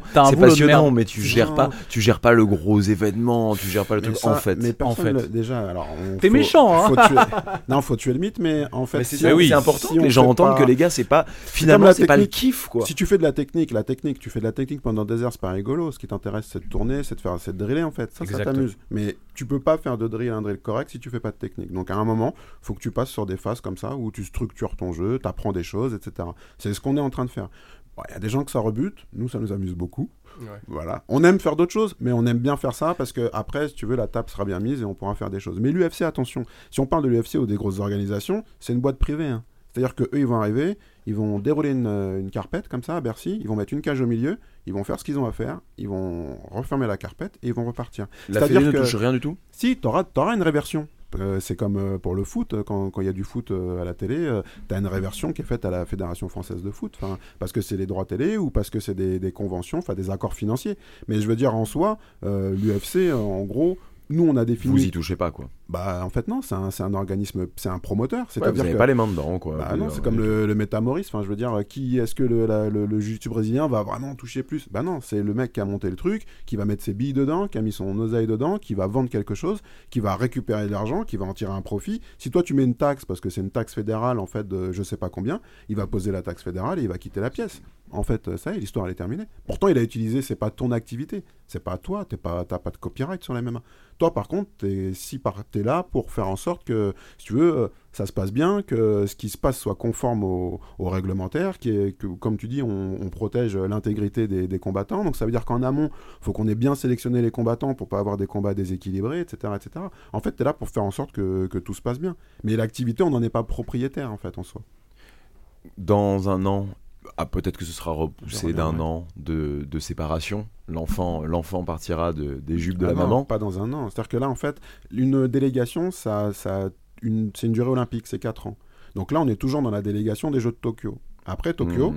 on va passer dans une nouvelle délégation et toutes les fédérations doivent faire la même chose. Le ministère va déterminer si elles ont toujours la fédération. C'est-à-dire que si toi, tu as la fédération de Bill Bucket, tu as la discipline de Bill Bucket, et ben tous les 4 ans, on se demande si tu peux, toi, le faire. Mais donc dans 4 ans, oui d'accord, mais euh, tu nous avais dit que après, en gros, le- votre but c'était de, de donner la liberté à la, à la fédération de MMA, à la Donc- fédération française de Donc MMA. là, on va, on va finir cette délégation et ensuite, on va repartir sur une délégation de 4 ans si le ministère nous accorde sa, conf- sa confiance à la Toujours à la boxe. Voilà, d'accord, ok. Oui, oui, oui. D'accord, donc toi tu. D'accord, ok. Ma, ma Voilà. question était est-ce que finalement la- le, le- le bébé vole de ses propres ailes? À la fin de l'année? Oui. Ah mais non, parce qu'en fait là on est qu'au début. Là on a, enfin même si nous on détermine ce qu'il faut faire, euh, on, on a, on, on a une architecture, on a des guidelines, on sait vers où on veut aller. C'est pas dit qu'en octobre la machine, elle, euh, il y a une inertie, hein. elle va mettre du temps, elle se, enfin tu vois il faut organiser les, les sessions dans les régions, il faut recenser tous les acteurs, il faut constituer cette base pédagogique, il faut euh, mettre en place des routines pour que les gens se forment régulièrement, il va falloir mettre à jour les contenus de formation, il va falloir, euh, Ouais. tu vois, il va falloir former les arbitres et les arbitres comme on a dit que ça se faisait pas en deux jours, il va falloir qu'on ait une sorte de référentiel qui dit que le type il a fait tant de combats sur cette classe-là, donc il peut aller sur celle-ci. Il va falloir organiser les coupes régionales. Les coupes régionales vont amener aux coupes nationales. Les coupes nationales vont amener aux sélections. Les sélections vont permettre de participer sur les choses IMAF, etc. En fait, c'est ce que je te dis. Le pratiquant, il arrive, il pose son truc, il tourne, il est content, il s'en va, il rentre. Mais en fait, derrière, pour que ça se passe bien et qu'il puisse faire tout ça, il y a énormément de choses. Et le monde fédéral est peu ou pas connu. Mais c'est c'est tout à fait euh, logique. Ça a été très politique. Tu as passé beaucoup de temps avec. euh, Alors, parce que Très bonne question, Tu as Jérémy. commencé, merci beaucoup. Tu as commencé euh, avec euh, Laura Flessel, tu nous en parlais. Moi, j'y étais pas encore. Moi, je suis arrivé en mars. euh, en fait, pour intégrer la. Donc directement avec Oksana nous. Voilà. Bien. En fait, pour intégrer la fédération de boxe, euh, j'ai passé un concours, qui est le concours de professeur de sport, en 2018. Donc, euh, je suis lauréat du concours, ce qui m'a permis d'intégrer la fédération de boxe en tant que cadre d'État. Et après, en... moi, je suis arrivé en mars 2019. Donc, euh, j'ai eu le concours en juin 2018. J'ai été intégré, en... j'ai intégré la fédération en mars 2019. Et le dossier de l'AMI est arrivé sur le- les bureaux en juillet 2019. D'accord. Donc, après, on a constitué le dossier, comme on le disait. En... Ah, t'as retroussé tes manches tout de suite en fait. Euh, oui, j'avais d'autres trucs à faire et puis après ça s'est arrivé donc on m'a dit euh, fais ça, ça a l'air intéressant. Donc euh, après ils savaient que moi je, je venais de, Ouais, de c'est cet environnement-là donc euh, ça a permis aussi de- d'aborder le dossier peut-être un peu plus rapidement avec des, des contacts un peu plus rapides et puis une vision déjà un peu plus claire. Et alors donc comment ça a été? Est-ce Ouais. qu'il y a eu des réunions autour de table euh, avec euh, devoir convaincre la- cette ministre des Sports de, Non. le- de, le- de- Pas, de- pas du tout. des du petits, besoin? Des petits coups bas, genre lui c'est mon pote, t'as vu? Parce que c'est ce que les gens s'imaginent encore Ouais. une fois. La question de Jérémy était est-ce que c'était très politique? C'est-à-dire qu'en gros, est-ce que ça s'est géré à base de dîner dans les euh, grands restos et vas-y, tu feras ça, je te rendrai la période là? avec des gens qui agissent dans l'ombre et un nouvel voilà. ordre mondial. C'est ça. Voilà, exactement. Est-ce que vous avez parlé du coronavirus à l'époque? On va mettre le coronavirus, ça nous aidera. faire passer les retraites. Oui, ça nous aide- Oui, Est-ce qu'il y avait tout ça? Non mais oui. ok, Oui, il y avait- voilà, il l'a dit, Il l'a dit. Il y avait tout ça. Il y avait des sols aussi qui se retournent et il y a C'est une ça, voiture. c'est ça. Il y a une voiture. Indiana Jones Ouais, arrive, on a vu des trucs. Bah en fait c'est triste ce qu'on va C'est dire. chiant la C'est politique. c'est la deuxième partie, outre euh, le, ce qu'on a dit sur le fait de faire des règles. En fait, il n'y a rien eu de tout ça. C'est-à-dire que. c'est chiant. eu- En fait, c'est chiant la politique. Mais En tu fait- nous mens, tu fais partie du truc. Bah non, parce que regarde, quand un le- quand l'équipe un mouton. quand l'équipe a fait le quand l'équipe a fait le sondage justement le sondage sur euh, quelle fédération la boxe a récolté 6%. Ça veut dire que l'équipe a fait un sondage et les gens ont mis euh, majoritairement euh, FFKMDA, etc. Donc la boxe 6%. Ce qui fait que dès le début, la candidature de la boxe, elle n'a pas du tout été prise au sérieux. Les gens ont dit mais ils ont rien à voir avec le truc. euh, Ouais. comme l'a dit Johnny, euh, ils sont pas du tout proches de l'activité, ils sont pas sur trois dimensions, c'est n'importe quoi, ils l'auront pas. Et en fait, personne nous a personne nous a calculé en fait. Donc euh, ça a été assez cool de faire le dossier puisque finalement euh, Personne vous attendait. personne nous attendait. Mais par... ce qui explique pourquoi euh, ça a cristallisé autant de autant d'interrogations une fois que ça a été obtenu, parce que personne ne s'est demandé la question, ne s'est posé la question, mais finalement comment sur quoi ils ont été évalués.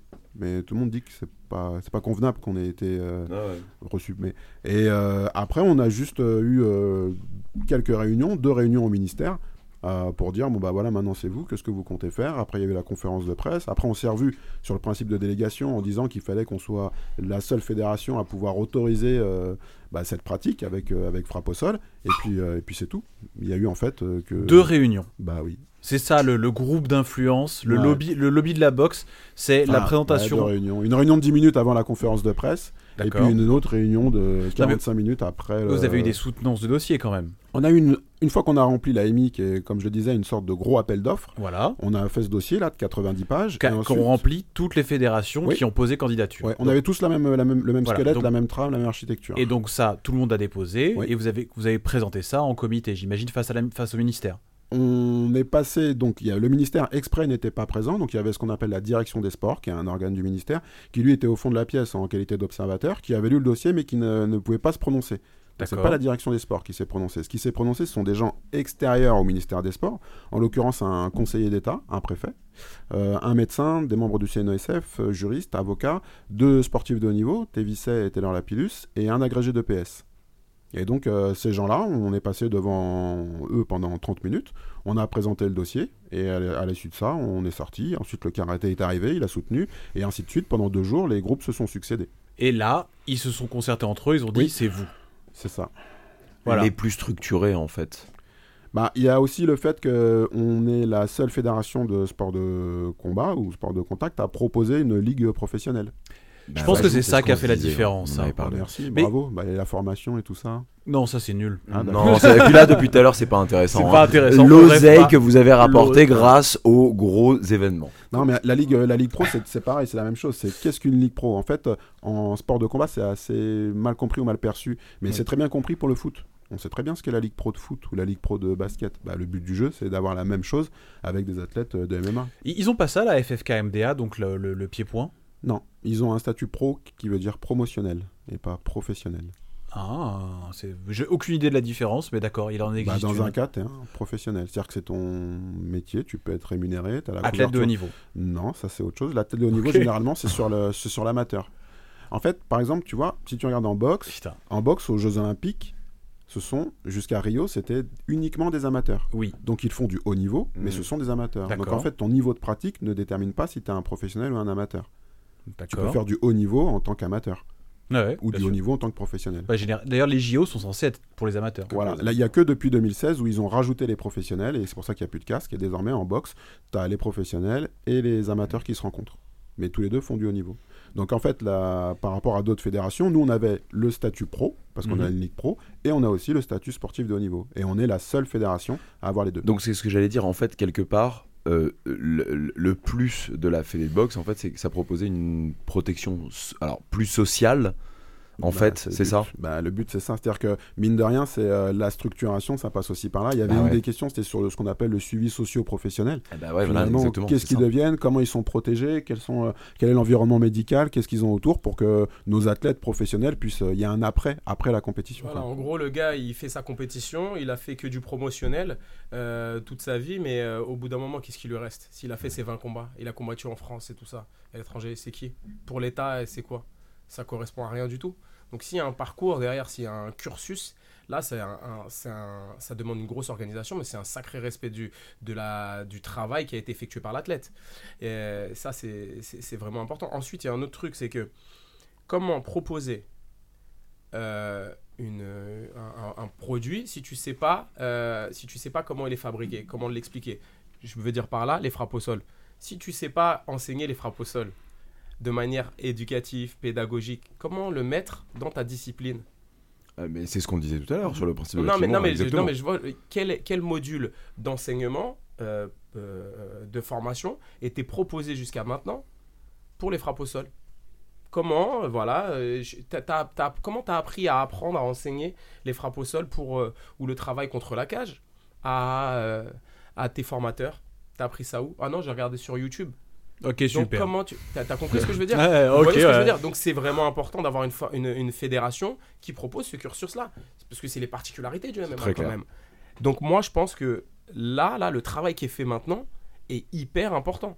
Et- et- et- et c'est même euh, le plus important. D'accord? Et c'est ça, c'était un point que je, vou- je voulais mettre en avant. Dans 10-15 ans, tout... enfin, a priori, ce sera devenu Mm. probablement un Ça sport comme les autres. Bien sûr. un sport comme les autres, voilà, ça va démarrer plus tard et puis euh, et puis tout le monde pourra le pratiquer. Ce sera ce sera pas dangereux. Euh, Il y aura euh, des bons arbitres qui auraient été formés à partir de, de 2020. Il y aura il y aura tout ça, mais là il y a, il y a tout à faire. ouais. Il y a tout à faire. Vous pensez qu'un jour ça arrivera au JO Le MMA Ça deviendra olympique? Moi, j'ai des. Je suis pas certain. Le- Pourquoi? euh, Faut pas oublier la.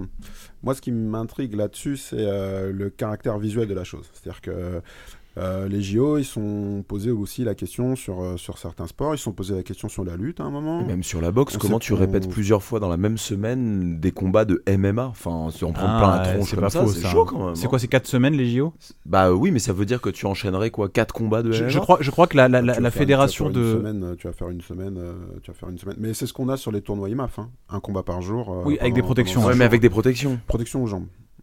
Et t'as des gants Mais un peu pas à plus la gros, tête. mais pas de pas de casque, non. Ah bah donc voilà, c'est possible. Donc ce serait possible. Le, le C'est MMA. possible, mais visuellement, euh, si tu veux, si t'as une, si t'es blessé en début de tournoi, c'est assez compliqué euh, à partir de mi, mi tournoi, fin Ouais, une- tournoi. une On est sur ouverture, des rounds euh. de 5 minutes, et pendant les rounds de 5 minutes, il n'y a pas d'intervention du, du cutman ni du médecin. Donc ça veut dire que si tu as une coupure à la C'est première fini. minute, non, c'est-à-dire que tu vas saigner pendant, pendant 4 minutes. Non, Donc non. visuellement, c'est assez, c'est des choses qui seront assez, à mon sens, assez compliquées à Ça, c'est les règles IMAF. C'est les règles générales, euh, les règles de MMA unifiées. Quand Ah oui, ils arrêtent les combats, ouais. quand t'as une coupure, il y a pas de. Si t'es coupé, euh, si t'es coupé, t'es pas arrêté. Faut vraiment que ce soit une coupure euh, vraiment invalidante pour que tu sois arrêté. Mais que il y a- la peau tombe devant l'œil ou un truc comme ça. Non, mais que c'est vraiment quelque chose de très Ça, grand, que ça. un jet artériel, ou t'es- Ouais, etc. ça. Là, à ce moment-là, on arrête. Mais Mais là, c'est fin Par du exemple, combat. hein. Oui, si dès que le médecin euh, rentre, de toute manière, ça, ça veut dire que le combat est terminé. Il y a pas d'un- la seule intervention, ce sera ça. Il y a deux personnes qui peuvent intervenir, l'arbitre et le médecin. Mais si le médecin juge que il rentre, ça y est, le combat il, il est terminé. Et C'est- par contre, t'as une plaie sur la au cuir chevelu, ouais. c'est pas c'est pas douloureux en soi, c'est pas plus invasif que soi, Mais visuellement, sang, ouais. mais voilà, Mais visuellement pisse c'est assez compliqué. Donc après, comme on va faire avec euh, cette pratique-là au JO, je suis pas sûr que ce soit visuellement très olympique. Les coudes sont pas protégés, mais les, les tibias le sont. Oui, mais en, amateur, il n'y a pas de Il coude. n'y a pas de coude. C'est la distinction qu'on a mis aussi avec, euh, avec Johnny dans, dans notre réflexion, c'est que le professionnel, c'est vraiment un statut particulier, et pour le coup, on coude sur les, coude sur les pros. Donc là, tu viens de dire, c'est qu'on a mis avec Johnny. C'est vraiment vous deux qui. Alors j'imagine qu'il y a peut-être une autre personne. Pourquoi, pourquoi tu rigoles qui, Vraiment, euh, c'est crétin, là, c'est ça que tu dis C'est vous deux qui, aujourd'hui, si quelqu'un euh, veut rajouter une règle ou discuter une règle, machin, c'est un de vous deux qu'il faut qu'il faut aller voir et Non, lui dire j'aimerais comprendre pourquoi pas les coudes, machin. C'est vous aujourd'hui Non, qui, mettez- après, qui mettez ça en place. Nous, on, on va attirer des temps. je suis... enfin, c'est beau quoi. Non, mais dire, non, ils sont là, on- ils sont chez on, Cassel fait mon pote. on détermine le cadre en fait. Le cadre, il pourrait être soumis à réflexion. C'est-à-dire Bien que sûr. si en atelier, comme on a dit dans les ateliers, Johnny va nous l'expliquer, mais dans les ateliers, on va poser la question. Enfin, la question d'écoute, si elle arrive, ça sera soumis, et puis les, les groupes de travail, plus il y a de groupes de travail, plus il y a de réflexion. Plus il y a de réflexion, plus on aura quelque chose qui est proche des besoins des gens. S'il y a un seul groupe de travail, ça, comme nous on est là actuellement, c'est pas du tout intéressant. Donc en fait, le but du jeu, c'est d'avoir des émergences comme ça. Et puis si euh, bah, il apparaît que les questions, mais les, questions, nous globalement, on connaît, on connaît le, on, connaît le milieu aussi, donc euh, on prend pas des choses qui sont vraiment euh, à l'encontre de, de, tout ça en fait. Le but du jeu, c'est euh, de partir de quelque chose, de partir d'un cadre assez précis et euh, on gagne un peu de temps en définissant déjà une base de travail et ensuite euh, euh, de, définir une nomenclature et un langage un peu technique commun. Comme ça, si toi tu as une vision de l'enseignement du double leg à partir de, après un jab et moi j'ai une autre vision, comme on utilise à peu près les mêmes mots, on va pouvoir s'entendre dessus et trouver un, un- des ponts. Et ça va être super enrichissant pour le, le- paysage euh, des pratiquants de MMA euh, français, mais aussi ça va permettre de prendre, comme je l'ai dit tout à l'heure, toute la connaissance des, des- intervenants qui vont venir. Donc ça va être euh, vraiment des, des ateliers passionnants. Et euh, nous, on n'est pas, euh, on n'est pas, on vient pas là pour faire une dictature. Non, vous allez faire ça. Le système c'est ça. Non, la ligne c'est, euh, c'est euh, en tout cas techniquement, hein, euh, on commence par ça, et puis après, en fonction du travail de chacun, à une analyse de, des propositions qui sont euh, cohérentes et tout, récurrentes, et après peut-être une adaptation du cursus qui a été fait. Là, c'est juste pour partir d'une base, enfin juste, c'est principalement pour partir d'une base de travail qui soit cohérente et, commencer à avancer avec ça. euh, en utilisant ensuite tous les l'expérience de tous les, les gens qui vont vouloir participer à ces ateliers. Je ne sais pas si ça a déjà été fait dans d'autres disciplines. Ça va vraiment être fantastique d'avoir Daniel Vorin, euh, euh, Fernand Lopez et tout ça. Moi, franchement, c'est un kiff de les voir et juste regarder, écouter. Ça va être le top du top. Voir là et puis de voir comment ils vont enseigner. Moi, ce qui m'intéresse de plus en plus, c'est euh, bon la performance, mais aussi quand je dis le bas de la pyramide, l'autre sphère, c'est le pratiquant, le mec qui veut aller, qui veut faire, qui est avocat et qui veut qui veut être très très fort en MMA, avoir un lifestyle MMA comme on a en jiu-jitsu brésilien en grappling là, tu vois, mais il a pas envie de se prendre des parpaings dans la quête, tête, pas avoir envie de commotion, mais en faire toute sa vie. Là, c'est moi que tu viens de décrire. Imagine, t'as envie de T'as envie d'être fort, mais t'as pas pas envie d'avoir mal. T'as envie de kiffer ta race avec le MMA toute ta life jusqu'à 70 ans. Oui, j'ai envie de kiffer Et ma donc, race. t'as envie qu'il y ait... Non, mais t'as envie, t'as envie que... que tu- Il faut qu'il y ait un enseignement qui te convienne. Et Exactement. qu'il y ait un cursus et que tu puisses voir devant toi. Et ben la, prépa- la, la, la, la fédération, le cursus, c'est ça. Littéralement, c'est ça. C'est ce qu'on veut proposer. Et que aussi, tu différents coachs qui puissent s'adapter à différents langages, de, de méthodes de communication et d'enseignement spécifiques au- à chaque personne. Tu vois Et ça, ça va être chouette. En gros, comme il dit, que ça soit des slashers. Il dit ça, euh, euh, Lionel. Le gars, il puisse aller le matin dans une, euh, dans une école, enseigner le MMA. L'après-midi, il peut aller dans un club privé, je sais pas, au, au but de Chaumont ou là à Saint-Mandé. Et puis après, il va à Argenteuil ou il va et tout. C'est Là, c'est toi que tu viens de décrire. Là. Non, c'est pas c'est moi, mais c'est mais c'est aussi plein d'autres coachs qui sont sûr, pas connus qui peuvent faire ça. Et donc ça va être euh, c'est super en fait ce travail-là, les implications euh, elles sont, euh, elles sont vraiment hyper intéressantes et c'est pas pour faire une, créer une dictature, dire on est là et vous suivez. Non, non, non. Au contraire, c'est là on a commencé, le travail il a été fait. Allez-y, exprimez-vous. Là, on va mettre, on va sublimer votre travail que vous avez fait pendant toutes ces années et été- qui n'a jamais été reconnu vraiment. Tu vois ça, Johnny, toi qui, qui a consacré ta vie à ce sport-là, vraiment? Hmm. Tu vois ça comme une libération? Tu vois ça comme une un je vais pas dire un remerciement parce que c'était pas adressé à toi, mais tu vois ça un peu comme une libération, tu vois ça comme une bouffée d'air, tu respires enfin? Euh, euh, euh, franchement, je trouve que j'ai de la chance parce que euh, qui m'ait demandé ça, moi je kiffe de ouf.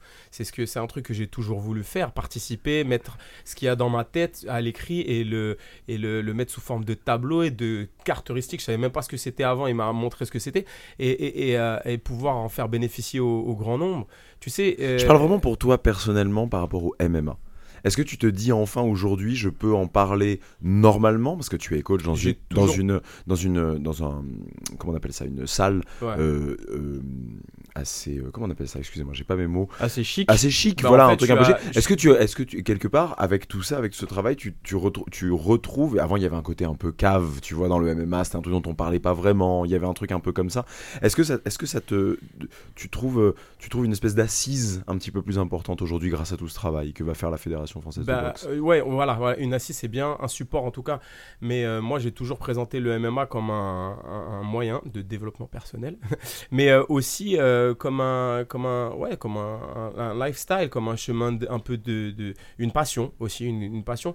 Et là maintenant qu'on soit soutenu par l'État, ben autant à l'État personnel qu'à l'État étatique, au au niveau étatique, je veux dire, on est soutenu. On peut plus dire c'est un truc de cassos quoi, tu vois. Après, non, non, non, c'est vrai, de mecs super raison, violents raison. de mecs super violents. Faut le proposer à tout le monde.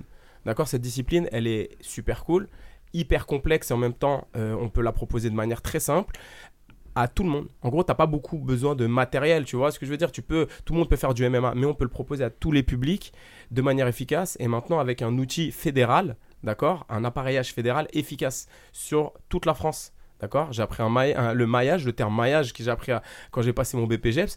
Et ben maintenant, je l'utilise. Imagine, le mec qui est. euh, moi, je me souviens quand j'étais petit, j'habitais vers euh, à Pouzé-Mésangy. Donc, s'il y a des gens qui écoutent là, je viens de Pouzé-Mésangy. Eh, excuse-moi village. tu es donc un pousi mésangien Oh non, que- ouais, pendant 3-4 ans, j'habitais là-bas, dans l'Allier. Dans, Ah. dans un endroit, il y avait que des. Tu sais, c'était la comté. un poussin Tu sais, c'était la, c'était la comté. C'est un endroit de, de hobbit, tu vois. T'es pas très grand toi-même? ouais, moi, je me sens très bien avec ça. avec Johnny quand même Et donc, doucement. euh, Bon, il a pas les pieds poilus. non, non. Et, euh, et, et donc là-bas, le mec, il va pouvoir, les coachs, les cours, ils vont pouvoir avoir un, un, un bagage, les moyens de, de mettre en place une section efficacement. C'est ouf. C'est oufissime. Alors qu'avant, fallait se débrouiller. Très, dé- ben, avant, fallait que tu, dé- tu dépendes d'une grosse écurie. et puis t'étais euh, un outlaw quoi t'étais euh, t'étais un hors la loi quoi Limite, ouais. ah ouais non mais c'est vrai Ouais, ouais. c'est vrai Voilà. Et donc là, tu vas pouvoir aller voir ta mairie, faire un projet, dire voilà, moi je veux un club de MMA. Je veux une salle. euh, Et ils, ont, ils vont plus te dire non, tu n'utilises pas, parce qu'avant c'était ça. hein. bah, bien tu, sûr. tu mets pas le mot MMA. Moi, on me l'a fait. Hein. Bah, Je me souviens, j'avais Mass Team. C'était bah, la première association que j'ai montée. J'avais 18 ans, un truc comme ça. Je n'avais pas le droit de mettre le terme MMA dedans. Ça, c'est vrai. hein. Ça, c'est- ça, c'est- Et le maire, il m'a dit non, non. Euh, on t'aide, mais pas de mot MMA. Tu vois? Et là, le- là, tu vas pouvoir faire. aujourd'hui ça. ils auront pas le choix bah, d'accepter par exemple Johnny euh, euh, va dans la comté Ouais. et euh, va voir le maire de Pouzy Ménangien Non. bien. et, et il lui dit je veux faire un truc et il dit non non moi je veux pas de MMA ici Non, après, tu... ce qu'il va falloir faire évoluer, c'est euh, et bah ouais les mentalités. C'est ce que j'allais dire si- c'est c'est pas gagné quand même Si la mairie te dit non, en fait, tu... c'est à toi de convaincre la mairie. Donc, euh, par rapport à justement un soutien fédéral et puis à la proposition et puis euh, au sérieux de ce qui est proposé, au fait que tu puisses prouver que justement tu es formé, que tu sais encadrer, que l'intégrité elle est pas, Exactement. elle est pas, elle est pas entamée. À ce moment-là, voilà, il faudra amener. De toute façon, il va faire, changer les, mentalités. Après, il y a un autre truc qui est pas très drôle, mais il faut en parler aussi. Mais le fait de pouvoir euh, faire ça, en fait, on cherche pas à former une élite compétitive essentiellement, parce que la compétition, les compétiteurs, c'est 10% des publics. C'est-à-dire que le reste, les 90%, c'est de la pratique loisir. La pratique loisir, on la retrouve, nous, dans les centres urbains, parce qu'on est sur Paris, on est content, mais il faut penser aux Pouzy-Mésangien. Pouzy Voilà. Mésangien. faut penser à ça, mais euh, ça veut dire quoi? Ça veut dire C'est la que... première fois que le nom de ce village sera dans un podcast. Donc ça Même veut dire qu'il est que... prononcé en dehors du village, je pense. Ça veut dire qu'il faut, il faut que cette pratique, la pratique sportive, bah, c'est un vecteur social. C'est-à-dire que le ministère, ce qu'il attend de nous, c'est de pouvoir faire de la cohésion. On fait de la cohésion avec, euh, avec l'activité sportive. Donc ça veut dire qu'on a ce qu'on appelle les QPV, les quartiers prioritaires de la ville, mais on a aussi les ZRR, les zones de revitalisation rurale. C'est-à-dire qu'il y a des endroits où, en fait, ça se trouve, les types, ils adorent ça. Ils aiment le MMA, il n'y a pas d'activité aux alentours. Il y a une salle communale ou municipale, bah viens, on fait une activité. Ça permet de, dynamiser le territoire, de rassembler des gens qui vont, faire, euh, qui vont avoir une pratique sportive, et puis tu crées du lien, et puis ça crée du lien avec, etc., etc., etc. Et en fait, le ministère, lui, comment il perçoit l'activité? Le ministère, que ce soit du billboquet ou du MMA, pour lui, c'est pas- c'est la même chose en fait. Lui, ce qu'il voit, c'est le lien social, c'est euh, comment on va désenclaver, comment on va proposer une activité, comment finalement les gens vont, vont faire quelque chose, comment finalement même quelqu'un qui vient à cette activité bah, peut passer des diplômes, et peut-être même un diplôme professionnel, donc peut-être même en vivre, donc peut-être même créer un emploi. Et en fait, c'est toute cette perspective-là qui est attendue. Et en fait, c'est vrai qu'on là, on, on en a quand même pas mal parlé, on parle de l'aspect compétitif et tout, hein, mais en fait, au-delà de ça, il y a, il y a des tas, des tas d'autres choses. On a peut-être des gens qui iront jamais plus Ouais. loin que la ceinture, euh, la ceinture bleue ou la ceinture verte, mais qui vont s'éclater déjà jusqu'à la ceinture verte. Ah, vous avez mis en place des ceintures pour le MMA Ouais, on a mis des grades, ouais. On peut savoir? Non, tu peux pas savoir. Ah, vas-y. toi, s'il toi, plaît. Toi, tu Ah, Alors, que toi, t'auras rien. Moi, Non, je. fais ça, fais ça, fais ça. Ah, j'appuie. Là, là, là, là, là, là, que les gens qui ont des barbes peuvent savoir. Écoutez, je suis au max, là, je me suis pas rasé depuis une semaine, les mecs. Ah, c'est- ah, Et moi, j'ai des cheveux, les mecs. Hein. Les cheveux, c'est nul. Ouais, c'est la barbe en 2020. C'est surfait, les cheveux. Si tu n'as pas l'école. Moi, j'ai. Ah, j'ai un peu Ah, végétal. d'accord. Non, bien sûr, on a, on, on- on- on a découpé la, on a découpé la pratique en techniques et puis on va poser les techniques en fonction de leur technicité par rapport à des grades.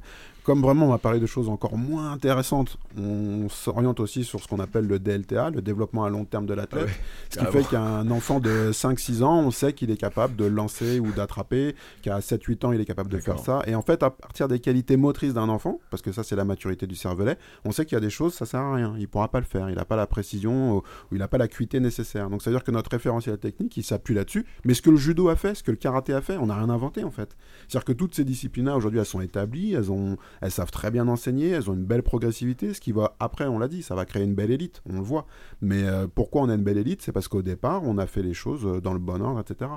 C'est-à-dire prendre les gens et les faire pratiquer sans niveau, euh, enfin, tout le monde dans le même panier et puis le plus fort survit.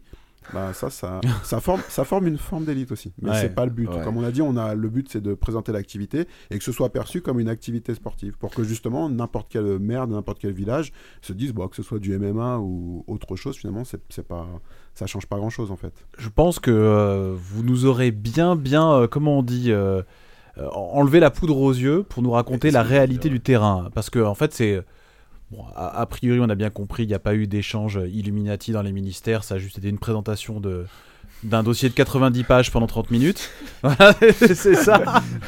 Et, euh, et que et tout, tout le travail fédéral administratif, effectivement, ça c'est assez loin de l'univers de l'UFC, des ring girls et, euh, Ah et ouais, il des, aucune et et pistolets habillés. euh, On a bien En fait, compris. tu le fais très clairement par passion. En fait, tu le fais pas par euh, besoin ou pour ce que ça te rapportera. Toi, tu le fais parce que c'était quelque chose qui te, Ah, qui je pense te plaisait à la bien sa base. vie quand même. Je pense qu'il fait de l'oseille. Je pense qu'il fait de l'oseille. Bah, mon Bah, en pote, fait, c'est un bah, on, va casser, casse encore les mythes. Vas-y, allez. Je suis pas payé, ma gueule. Je suis pas- payé, ma gueule. Non, moi je suis, comme j'ai passé le concours, en fait, moi je suis cadre d'État. Donc en fait, euh, je suis un agent public mis Ah, à disposition de la fédération. Et la, ça, la sent, ça, ch- ça- ça la sent les chance- millions là. La chance que j'ai, c'est de pouvoir être sur un, un sujet que, bah, qui m'intéresse, avec euh, des interlocuteurs euh, avec qui j'ai la chance de pouvoir travailler aussi. Justement, et ben pour euh, plus ou moins finir avec ça, euh, parce qu'on sait que tu dois aller quelque part, on va en parler après. On veut vous proposer euh, son, euh, so- son aide On veut vous proposer notre aide Oui, on veut Notre vous proposer notre aide. On veut euh, vous présenter des gens qui connaissent des gens. On veut vous présenter des régions qui ont envie de bouger. On savait pas comment faire, on savait pas qui joindre. Comment est-ce qu'on fait? On s'adresse à Johnny Fraché, on s'adresse à toi Lionel. Comment est-ce que ça se passe Tout ça? Comment ça marche? Tu fais le 99, 99. Non, Ah, la ligne c'est payant, la ligne est payante. c'est comme ça qu'on fait de l'argent. En fait, on propose des trucs super et les gens nous On a appellent. repris le numéro du Et- Père Noël. 36, 69, 69. Voilà. C'est comme ça qu'on s'est dit, on, on pourra faire un- Tu te rappelles la ligne des cadeaux Voilà. Bah, c'est comme ça qu'on voulait faire de l'oseille en fait. Bravo. En fait, on n'a rien fait du tout. On a juste fait un teaser de ouf. Et les gens se disent Ah, mais je veux participer. Ils appellent, ils appellent, ils appellent. t'inquiète. Une 15 fois, euros la fois. minute. Voilà, c'est ça. C'est tout. Donc en fait, ça marchera qu'une fois. Donc jusqu'à la fin de la délégation. C'est à la Swagman. Et après, c'est le principe de- exactement. ouais, c'est fini. C'est les trucs pyramidos là. Donc en fait non, comment ça fonctionne, c'est que à la fin mars, euh, la présente, le comment dirais-je, fin mars, on va présenter la vision du MMA. Euh, dans ce qu'on a appelé le- les assises. Donc euh, avant que tout le monde ait le nez qui coule, on s'était dit qu'on allait faire une assemblée, que les gens pouvaient venir. Là, ça commence à être compromis. Donc ce sera probablement fait sous la forme d'un live.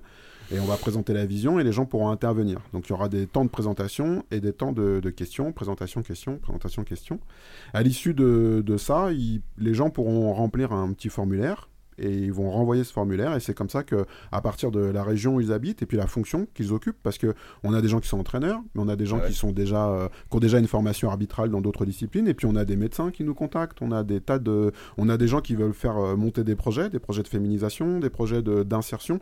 Donc ils sont déjà des acteurs sociaux euh, dans l'endroit où ils sont. Par exemple il y a le club de il y a un club Okinawa à- au Havre qui fait de l'insertion avec le MMA et donc euh, sur des gamins qui sont déscolarisés, les 16-25, qui fait stage MMA, plus euh, après des, des ateliers, des portes ouvertes, etc. Il leur met un petit peu comme dirait, comme qui dirait le pied à l'étrier. Puis on a, on a toutes sortes de projets comme ça. Donc en fait, on a des gens qui pourront se manifester en tant peut-être que porteurs de projet, ou peut-être entraîneurs, ou peut-être euh, médecins. On a un, un médecin à Bayonne qui nous a écrit pour dire bah moi euh, je fais du jujitsu. Bah, personne n'est parfait, on l'a déjà dit au début.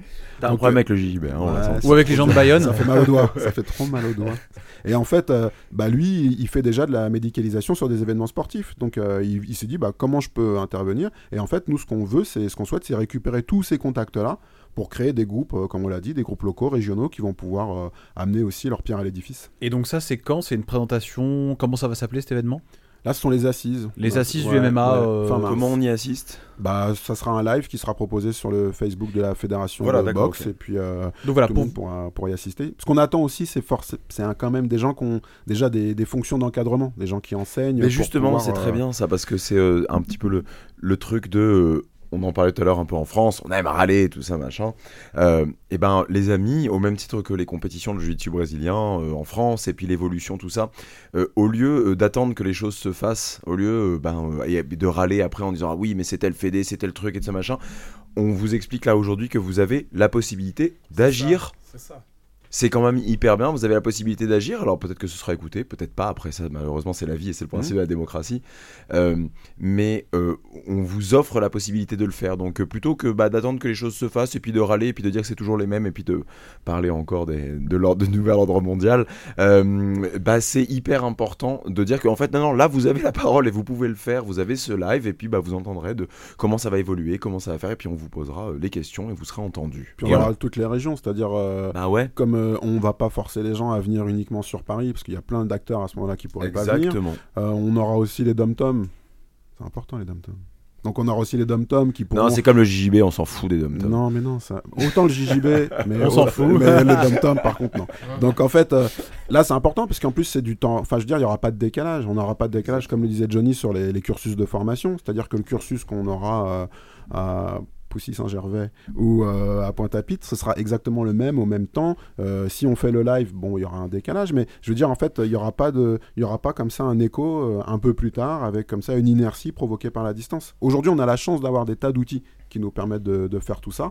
Bah, charge à nous, c'est la réflexion qu'on a aussi euh, ensemble de se dire bah, quel outil on pourrait utiliser pour, euh, pour faire en sorte que bah, on, puisse, on puisse faire ça. Et donc on vous suit via euh, la Fédération française de boxe, les réseaux Voilà. sociaux, FFB. euh, très Oui. facile à trouver a priori. Oui, c'est ça. Voilà, bah magnifique.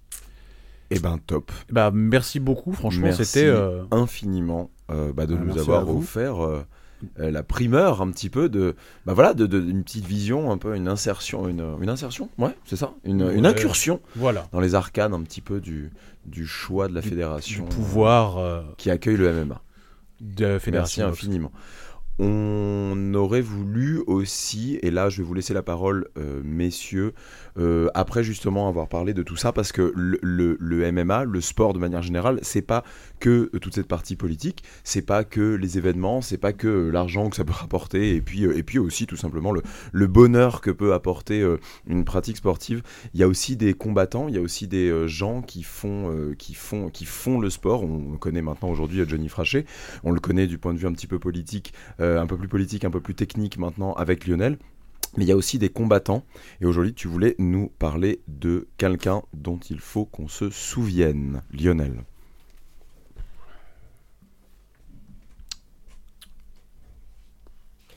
Jody. Euh, euh, on a, C'était pas. Moi, c'était une personne que j'ai rencontrée.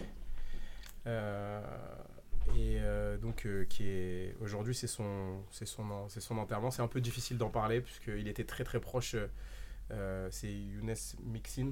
Mikis. Mikis, et euh, qui est décédé euh, récemment, qui est décédé récemment d'un cancer du, du côlon, qui est une maladie assez très très grave et très difficile à, à soigner. hein. Euh, je crois qu'on peut pas, il y a très peu de cas de rémission. Qui était un, un jeune combattant, très très gentil. J'ai- Je l'ai- je l'ai rencontré, dynamique, toujours joyeux, etc. Il était très proche de, de Lionel, euh, qui est là aujourd'hui. Euh, Il a eu, euh, donc il est, décédé cette semaine. Excusez-moi, j'ai pas tous les mots pour, pour dire. Et donc on voudrait les envoyer une petite pensée à sa famille et en, son, en son nom. On lui a rendu un hommage au euh, grâce à Malik. Tout le monde s'est levé. Et aujourd'hui, voilà, c'est son, son enterrement. Il s'est entraîné avec Lionel. Ils étaient très, très, très amis. Et euh, voilà, aujourd'hui, euh, tout de suite après, Lionel va, aller pour son enterrement. Donc, euh, à travers ce podcast, on voulu lui faire un petit hommage, un grand hommage même. Euh, où il est, il, est bien. Et puis, voilà, toute la communauté du MMA en France et des sports de combat et des arts martiaux est derrière toi. Et on n'oubliera jamais ton nom. Merci.